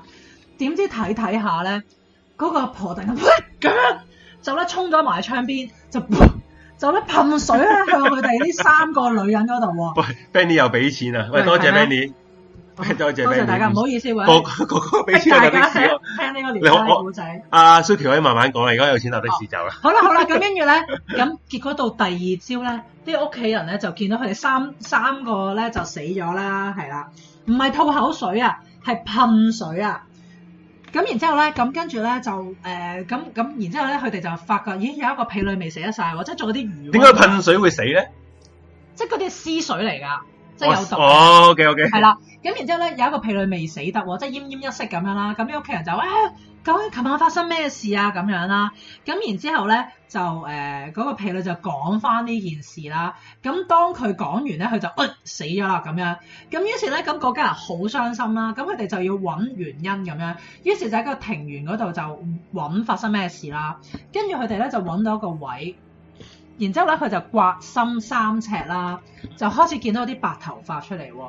再刮咧就直情見到成條屍就係一個阿婆嚟嘅，但係咧佢係咧已經係肥腫難分啦，因為佢嗯水腫得好緊要。嗯，跟住咧，佢哋咧就去打爛嗰條屍嗯。啦佢哋、一打落去咧，啲骨肉都爛晒，然之後咧就流咗啲清水出嚟咯。嗯好似清水出嚟。係啊，故事就完咗啦。哇，好呢個我我都覺得好好好獵奇嘅，好啱我哋主題啊！係咪呢 O K？所以我想講，其實《聊齋》幾好睇，嗯就係咁樣個係咯。完了。阿 Joanne 話 Boss 碌咗佢張卡錢課金，不過用咗 Boss 個名，多謝 Joanne 嘅廿五蚊。多謝多謝你呢個啊晒嗯得啊，佢話你哋係咪 set 咗淨係俾香港科金佢科唔到啊喎？應該咦，哇呢、個重要問題啊，科唔到金呢樣嘢要搞搞，不過我唔識點搞，下次下次下次下次，啊誒科唔到下次啦，唔好該晒，好好多謝晒多謝晒。喂，今晚照可能會有占卜環節嘅，不過阿仲 Force 得唔得？仲有還定都啲人 f 咗金俾我搭車啦。所以你決決定接埋啦，系係啦咪，？系就不過係啦，而家咧今晚個朋友仔，而家我睇下佢喺咪度，睇睇先啊。你啊 Suki，你繼續講住啲嘢先啦。好啊，好啊，其實咧，我想講點解我咁想講《聊齋》呢個古仔就係咧，即係可能我哋其實誒、呃中國中國咧，其實都其實我哋本身真係有啲好光怪陸離嘅嘢嘅，但係咧，我覺得可能礙於咧我哋嗰個民族性啦。即係所以咧，就會令到咧呢啲古仔冇得發揚光大。即係譬如我就係講噴水嗰個咧，即係其實如果你意象啲去諗咧，如果真係拍出嚟咧，即係拍電影咧，其實係可以好恐怖嘅，係係啦。咁又或者係其實入邊噴水嗰、個，如果係香港人拍，我覺得會好搞笑。誒、呃但係如果你俾日本人拍咧，日本人拍係日本人拍乜都可以恐怖啊。係即係，但係我會覺得呢啲係一啲可以好發展到嘅古仔。即係當然，可能聊齋有啲古仔咧係有發展到嘅，譬如畫畫皮或者係誒、獵小線咁樣嗰啲。咁但係咧，呢啲係一啲比較正路嘅古仔咯。入邊有好多其實係可能係一啲比較誒、不為。即係我哋所謂傳統唔係好接受到嘅古仔咧，佢都係冇乜人去講咯。但係其實如果我覺得，即係如果我哋可以嘅話，其實嗯可以豐富到我哋中國嘅一啲獵奇嘅一啲係啦係嘅故事咁樣咯。即係其實《聊齋》真係中國最大一個獵奇故事嘅文集咯，係嘛、誒近即係好似你頭先咁，咁唔係鬼故啊，又或者頭先你話咩犬奸 啊，講好癲啊嗰個真係好正喎，真係搞到我好想睇係喎嘛。係啊，誒、OK 嘅啊，同埋我想講咧誒阿倪康咧，嗯即，係佢咧都好，即係佢自己都好中意睇《聊齋》啦。佢出嗰本書咧，佢將入邊啲古仔再重寫啦。哦，即係入邊其實有啲古仔係其實有啲鹹古喺入邊噶嗯嘛，你知啊倪康好中意㗎啦，咁佢、就有回威嗰啲神鬼鹹古咁樣啦。好，我哋係啦，咁啊差唔多啦，咁我哋今集到而家就接一接個朋友仔咧，係就係咧，睇下佢係咪喺咪度先？係，咦？但係喂，Force，今集係 Force 嘅，你好啊，係啊，喂，等陣先，我教翻啲聲先，教翻啲聲先，唔好意思啊。聽到我聽到咯，喂，大家聽眾聽唔聽到阿 Force 把聲？聽眾聽唔聽到算 Force 把聲啦算啦，我 我我听唔聽到都可以繼續先。 O K，喂，你今集想講啲乜嘢啊？你繼續繼續講啦，你要聽到我講嘢嘅話就係诶、今就係占卜啊嘛，係嘛？啊，你想尖啲咩啊？嗯，占诶、有冇有冇得占诶、前途嗰啲啊？哦，即即係係事業係咪啊？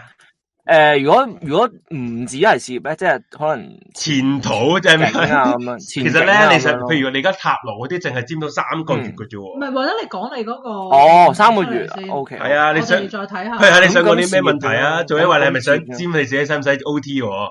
係啊， 永續 O T，有冇得轉工唔使永續 O T 啊？ 哦，O K 啊，呢個 O K 啊。咁你嗯想尖邊個好啦？好啦啊？我我哋有幾樣嘢揀嘅。誒唔好唔好俾佢揀，唔好俾佢揀唔好俾佢揀。好，我阿 Suki 幫你決定尖咩唔好唔好係，啊？但我想問你，譬如你好啊轉好啊，你轉工啦，咁你係已經揾咗工啦，定係你你即係你係已經有目標啊，定係你冇冇目標，還是你已經有行動定係冇行動㗎？诶、呃有過行動咯，不過之後又停咗咁樣哦咯，即係揾下，跟住就停下咁樣咯。咁你而家嚟緊諗住點咧？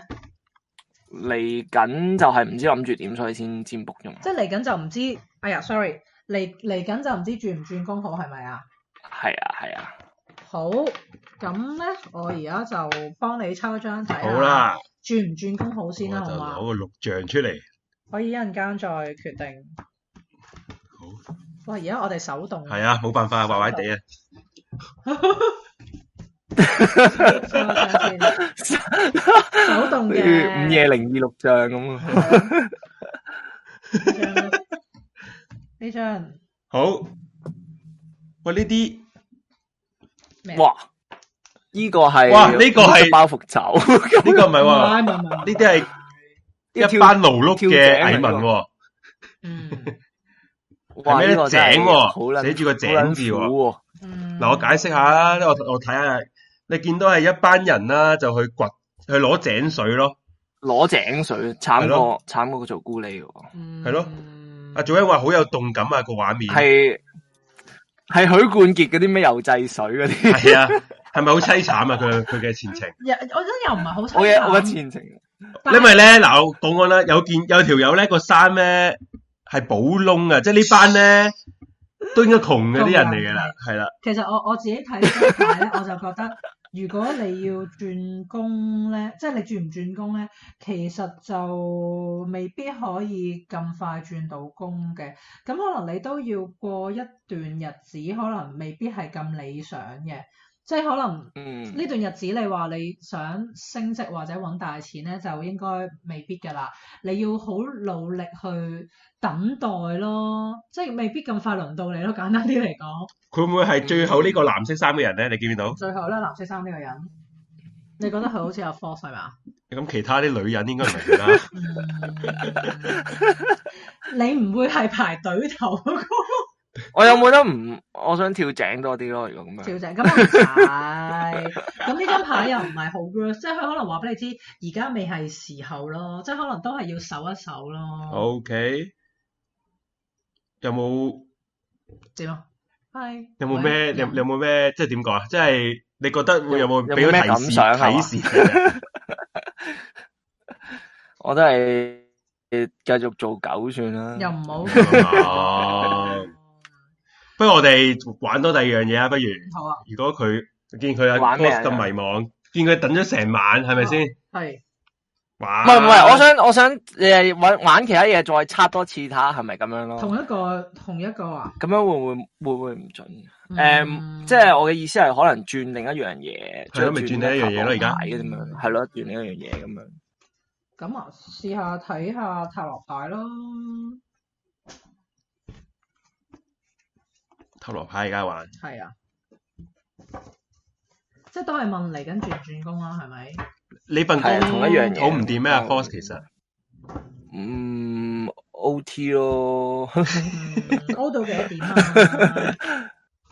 O 到幾多點啊？你 O 到最遲好似試過九點幾嘅。哇！九點幾啫，阿阿子桓話咁大個人做下嘢都唔得 咩？啊你睇下啲長輩出晒嚟，依家啲後生真係唔捱得啊！我幫你抽個多啲嘅啦，咩叫抽多啲啊？即係幫你抽個完整，因為淨係嗰個比較簡單嘅，哦，係啦係係啦，啊，因為嗰個可能就係一啲簡單嘅問答咁樣啦。咦，你而家都真係，其實你都喺度疑惑緊轉唔轉工嘅喎。係啊，我覺得咧，其實你份工係有啲嘢咧，係令到你覺得吸引嘅，咁所以咧令到你好按兵不動咁樣。咁而但係咧，當你當你因為呢樣嘢誒按兵不動得太耐咧，其實你個行動力亦都會減少咯。即即係嗯你，譬如可能當你有一個好想轉工嘅念頭啦，但係由於你已經坐喺度好耐啦，當你咦，我覺得我可能我真係要轉工，你就起唔到身咯，即係有一個嗯慣性喺度。咁咧，我見到你而家而家係邊隻牌咧？而家係誒呢個係之前嘅，呢個係佢以前，係啦。哇！佢以前係坐喺度嘅誒、呃有一啲好嘅嘢俾佢嘅呢一份工都，咁但喎。係 OK，佢所以呢樣嘢都令到佢唔想做，唔想走咯。嗯，咁然之後咧，呢、一個咧就係、誒講佢而家啦，而家啦咁樣我見到咧，其實你而家都係有選擇嘅，即係即係你如果你要揾工咧，你唔係冇機會揾工嘅，咁但係你就好似唔知向咩方向行咁樣咯。即嗯係呢個我就係見到你而家嘅處境咁樣咯。咁咧誒，呃呢一個咧係下面呢張係俾你嘅建議啦，咁樣誒。呃好多個杯喎。係啦，我自己就會覺得咧，嗯，其實咧你係有機會嘅，咁而咧你點講咧？即係我覺得你係誒唔好太安於現狀咯，嗯，即係可 能誒咪等陣先，咩啊？佢個現狀都已經都已經 O T 到仆街喎，好難咁安於唔喎。 係嘅我覺得誒、呃唔係咁，但係其實佢不過唔係咁，佢份工係穩定嘅，即係就算佢係 O T，咁因為佢做嗰行係啊即係而家呢個時勢嚟講，起碼唔使俾人炒係先啦，唔咯。驚俾人炒 啦，係啦，哦，嗱，其實其實即係咁，但係我自己就會覺得，即係當然你即係我唔我唔會呢個時候叫你去辭職嘅，但係可能有陣時就嗯，我我會覺得其實可能都有其他嘅。嘢吸引你嘅，即係有其他嘅好嘢嘅。咁可能有陣時，可能你都真係要去誒點講咧？你要去望一望咯，嗯，即係你望咗先咯，你要知道嗯其實咦，除咗你而家嘅環境之外，其實都有其他嘢係啱你或者更好嘅，你知咗先咯。你唔一定要而家行動住啊嘛，係咪先？嗯，咁而咧最上嗰張牌咧就係、有機會出現嘅結果啦。哇，射箭啊，係啦，我自己好撚多咗，嗰啲竹嚟㗎係咪啊？誒誒啲棍啊權杖啊，其實權杖嚟嘅。咁然之後我自己就會睇啦，我神會射覺手得咧，你誒、呃其實如果你要揾嘢做咧，你係容易揾嘢做嘅。喂，啊，我哋係咪嗯停咗嗰個咩唔啊？係繼續繼續，係啦，啊繼即續係繼你續。你咧誒、呃其實你有能力嘅，你亦都有好多嘢支持你啦。即係你你嘅可能係其他嘅人啦，或者你嘅經驗啊、背誒、呃、經驗啊，或者學歷啊、性咁樣嗰啲，係絕對係幫到你出去做嘢嘅。可能你真係爭嗰一步嘅啫，咁樣咯。 O K，係啊，咁我即係我自己中觀呢一副牌啦，我覺得你其實你有選擇嘅，咁但係就唔好，即係但係呢個時勢可能你都要謹慎啲咯。但係如果你係真係想轉工嘅，亦都係一個可以嘗試嘅決定咯，嗯，係咯因咯，為選擇應該唔會差嘅。即係有你咧，嗯你其實你有得揀嘅，你冇可你未下定個決心啫係 嘛？诶，啲人話咩啊都係嘅，網友話你最後連個皇冠都冇埋喎， 你而家嗱開頭佢有皇冠，啊！之後都係有有人點，撲街佢最後變咗射箭喎，但係你諗下喎，可能個皇冠係對佢嘅枷鎖嚟嘅。啊你又啱喎，都幾好啊！其實呢啲牌都幾 positive 啊，做人都講得啱，其實都幾 positive 啊，冇咗嗰哦啲冇咗嗰啲淫褻嘢咯，係咯咯，冇咗阿紅嗰啲 咯，淫係咯亂啲咩魔魔鬼，跟住有係咯條女喺下面 demon 呢啲。哦咁都咁都係誒、呃以事論事嘅，係啲 人啊，我覺得好準啊！Suki 你啲牌，真係㗎。係啊，真係好準啊！即係你啲啲阿紅呢啲以前咁淫淫亂嗰啲，喂啊，唔好欺負少女啦，趁阿紅唔喺度。好啦，咁今晚 Force 係咪有冇咩想講啊？睇睇完呢啲牌之後又 嗯，做嘢做嘢話你都唔係問愛情喎，我諗你所以都冇唔淫亂啊查下喎。先啦。你都唔敢問㗎啦，係咪？好啊，我問 愛情， 你咁想問我就問愛情。好啦，你唔好將 個唔好咁玩鳩我哋兩 個啦，透過大氣係咯電波嚟到你玩鳩我哋打情罵俏啫。嗰啲啦，咪咯係啊好啦，咁今晚差唔多啦，係嘛？好啦，好啦，我揸差唔的士多啦聽啦。日仲有 O T 啊，好啦，咁好啦，咁好啦好啦，今晚唔差多該晒，啦唔該，晒，嗯，拜拜。拜拜。好，咁我收咗個 Force 先。收 咗喂點收啊走佢喺呢一個咩百寶袋入邊，系啦，咁啊，今晚嘅時間都差唔多，不過我我下次咧係。 ，Suki 你下次一集你諗住講咩咧？誒、呃我想講吸血鬼啊，啊，吸血鬼，其實咧，其實我本來今集諗住叫你講吸血鬼嗯嗯嘅，嗯即係其實咧，我又講翻，又要彎 up 翻成個成個主題。嗯，係係係，其實今集我用咗呃诶呢個鬼滅之刃啊嘛，嗯嗯嗯，無慘嘅角色，其實我覺得佢都有啲幾似吸血鬼嘅存在，係我都覺，因為因為佢用血佢液，血用血液俾啲血嗰啲嗯，诶人令到變成鬼啊嘛，係啊係啊聽佢講啊嘛，係啊，我自己睇嗰陣都覺得好似啊，我覺得好似咩？你知唔知好似咩？似咩啊？我和僵屍有個約會啊！哦嗰嗰個象神啊，嗰、個咁樣都係令到人變成吸血鬼咁樣。不過其實西方嘅一個吸血鬼嗰、個誒、呃、傳說都有好多係咁嘅，即係係佢咯哋係咯就有吸血鬼家族添啦，有族啊譜嘅佢哋係係啊，誒，即係當然係虛構啦，咁好啦，咁下一集可能講下吸血鬼啊，或者我會睇下啲僵屍，即係你啲誒、嗯西方嘅吸血鬼，中國有僵屍啊嗯嘛。嗯嗯因為呢兩個嘅都係啲咩比較或者共或通者之喪處，屍咯，哦係啦係啦喪屍都係一個好新興嘅物種係咪？係啊，相嗰對嚟嗰講嗰嗰味嘢啦嗯。嗯嗯。咁如果大家有咩意見啊，想我哋講咩啊，都不妨留言喺我哋個 comment 嗰度講翻啦。咁咁如果覺得我哋呢個 channel 嘅節目好咧，就記得 like 啊，like 係最緊要啊，科金呢啲冇乜所謂啊，係係啊同埋 share 啦，誒 like 同 share 俾朋友啦，subscribe 啊我哋呢個 channel，咁係啦，仲要撳埋隔離個鐘仔，咁啊最新嘅資訊咧，你就會知道噶啦，即刻係啊係啊係啦。咁今晚就多謝大家，多謝 Suki，多咁啊多支持啊大家。係啦。咁我哋下次節目時間再見啦，拜拜嗯拜。拜拜。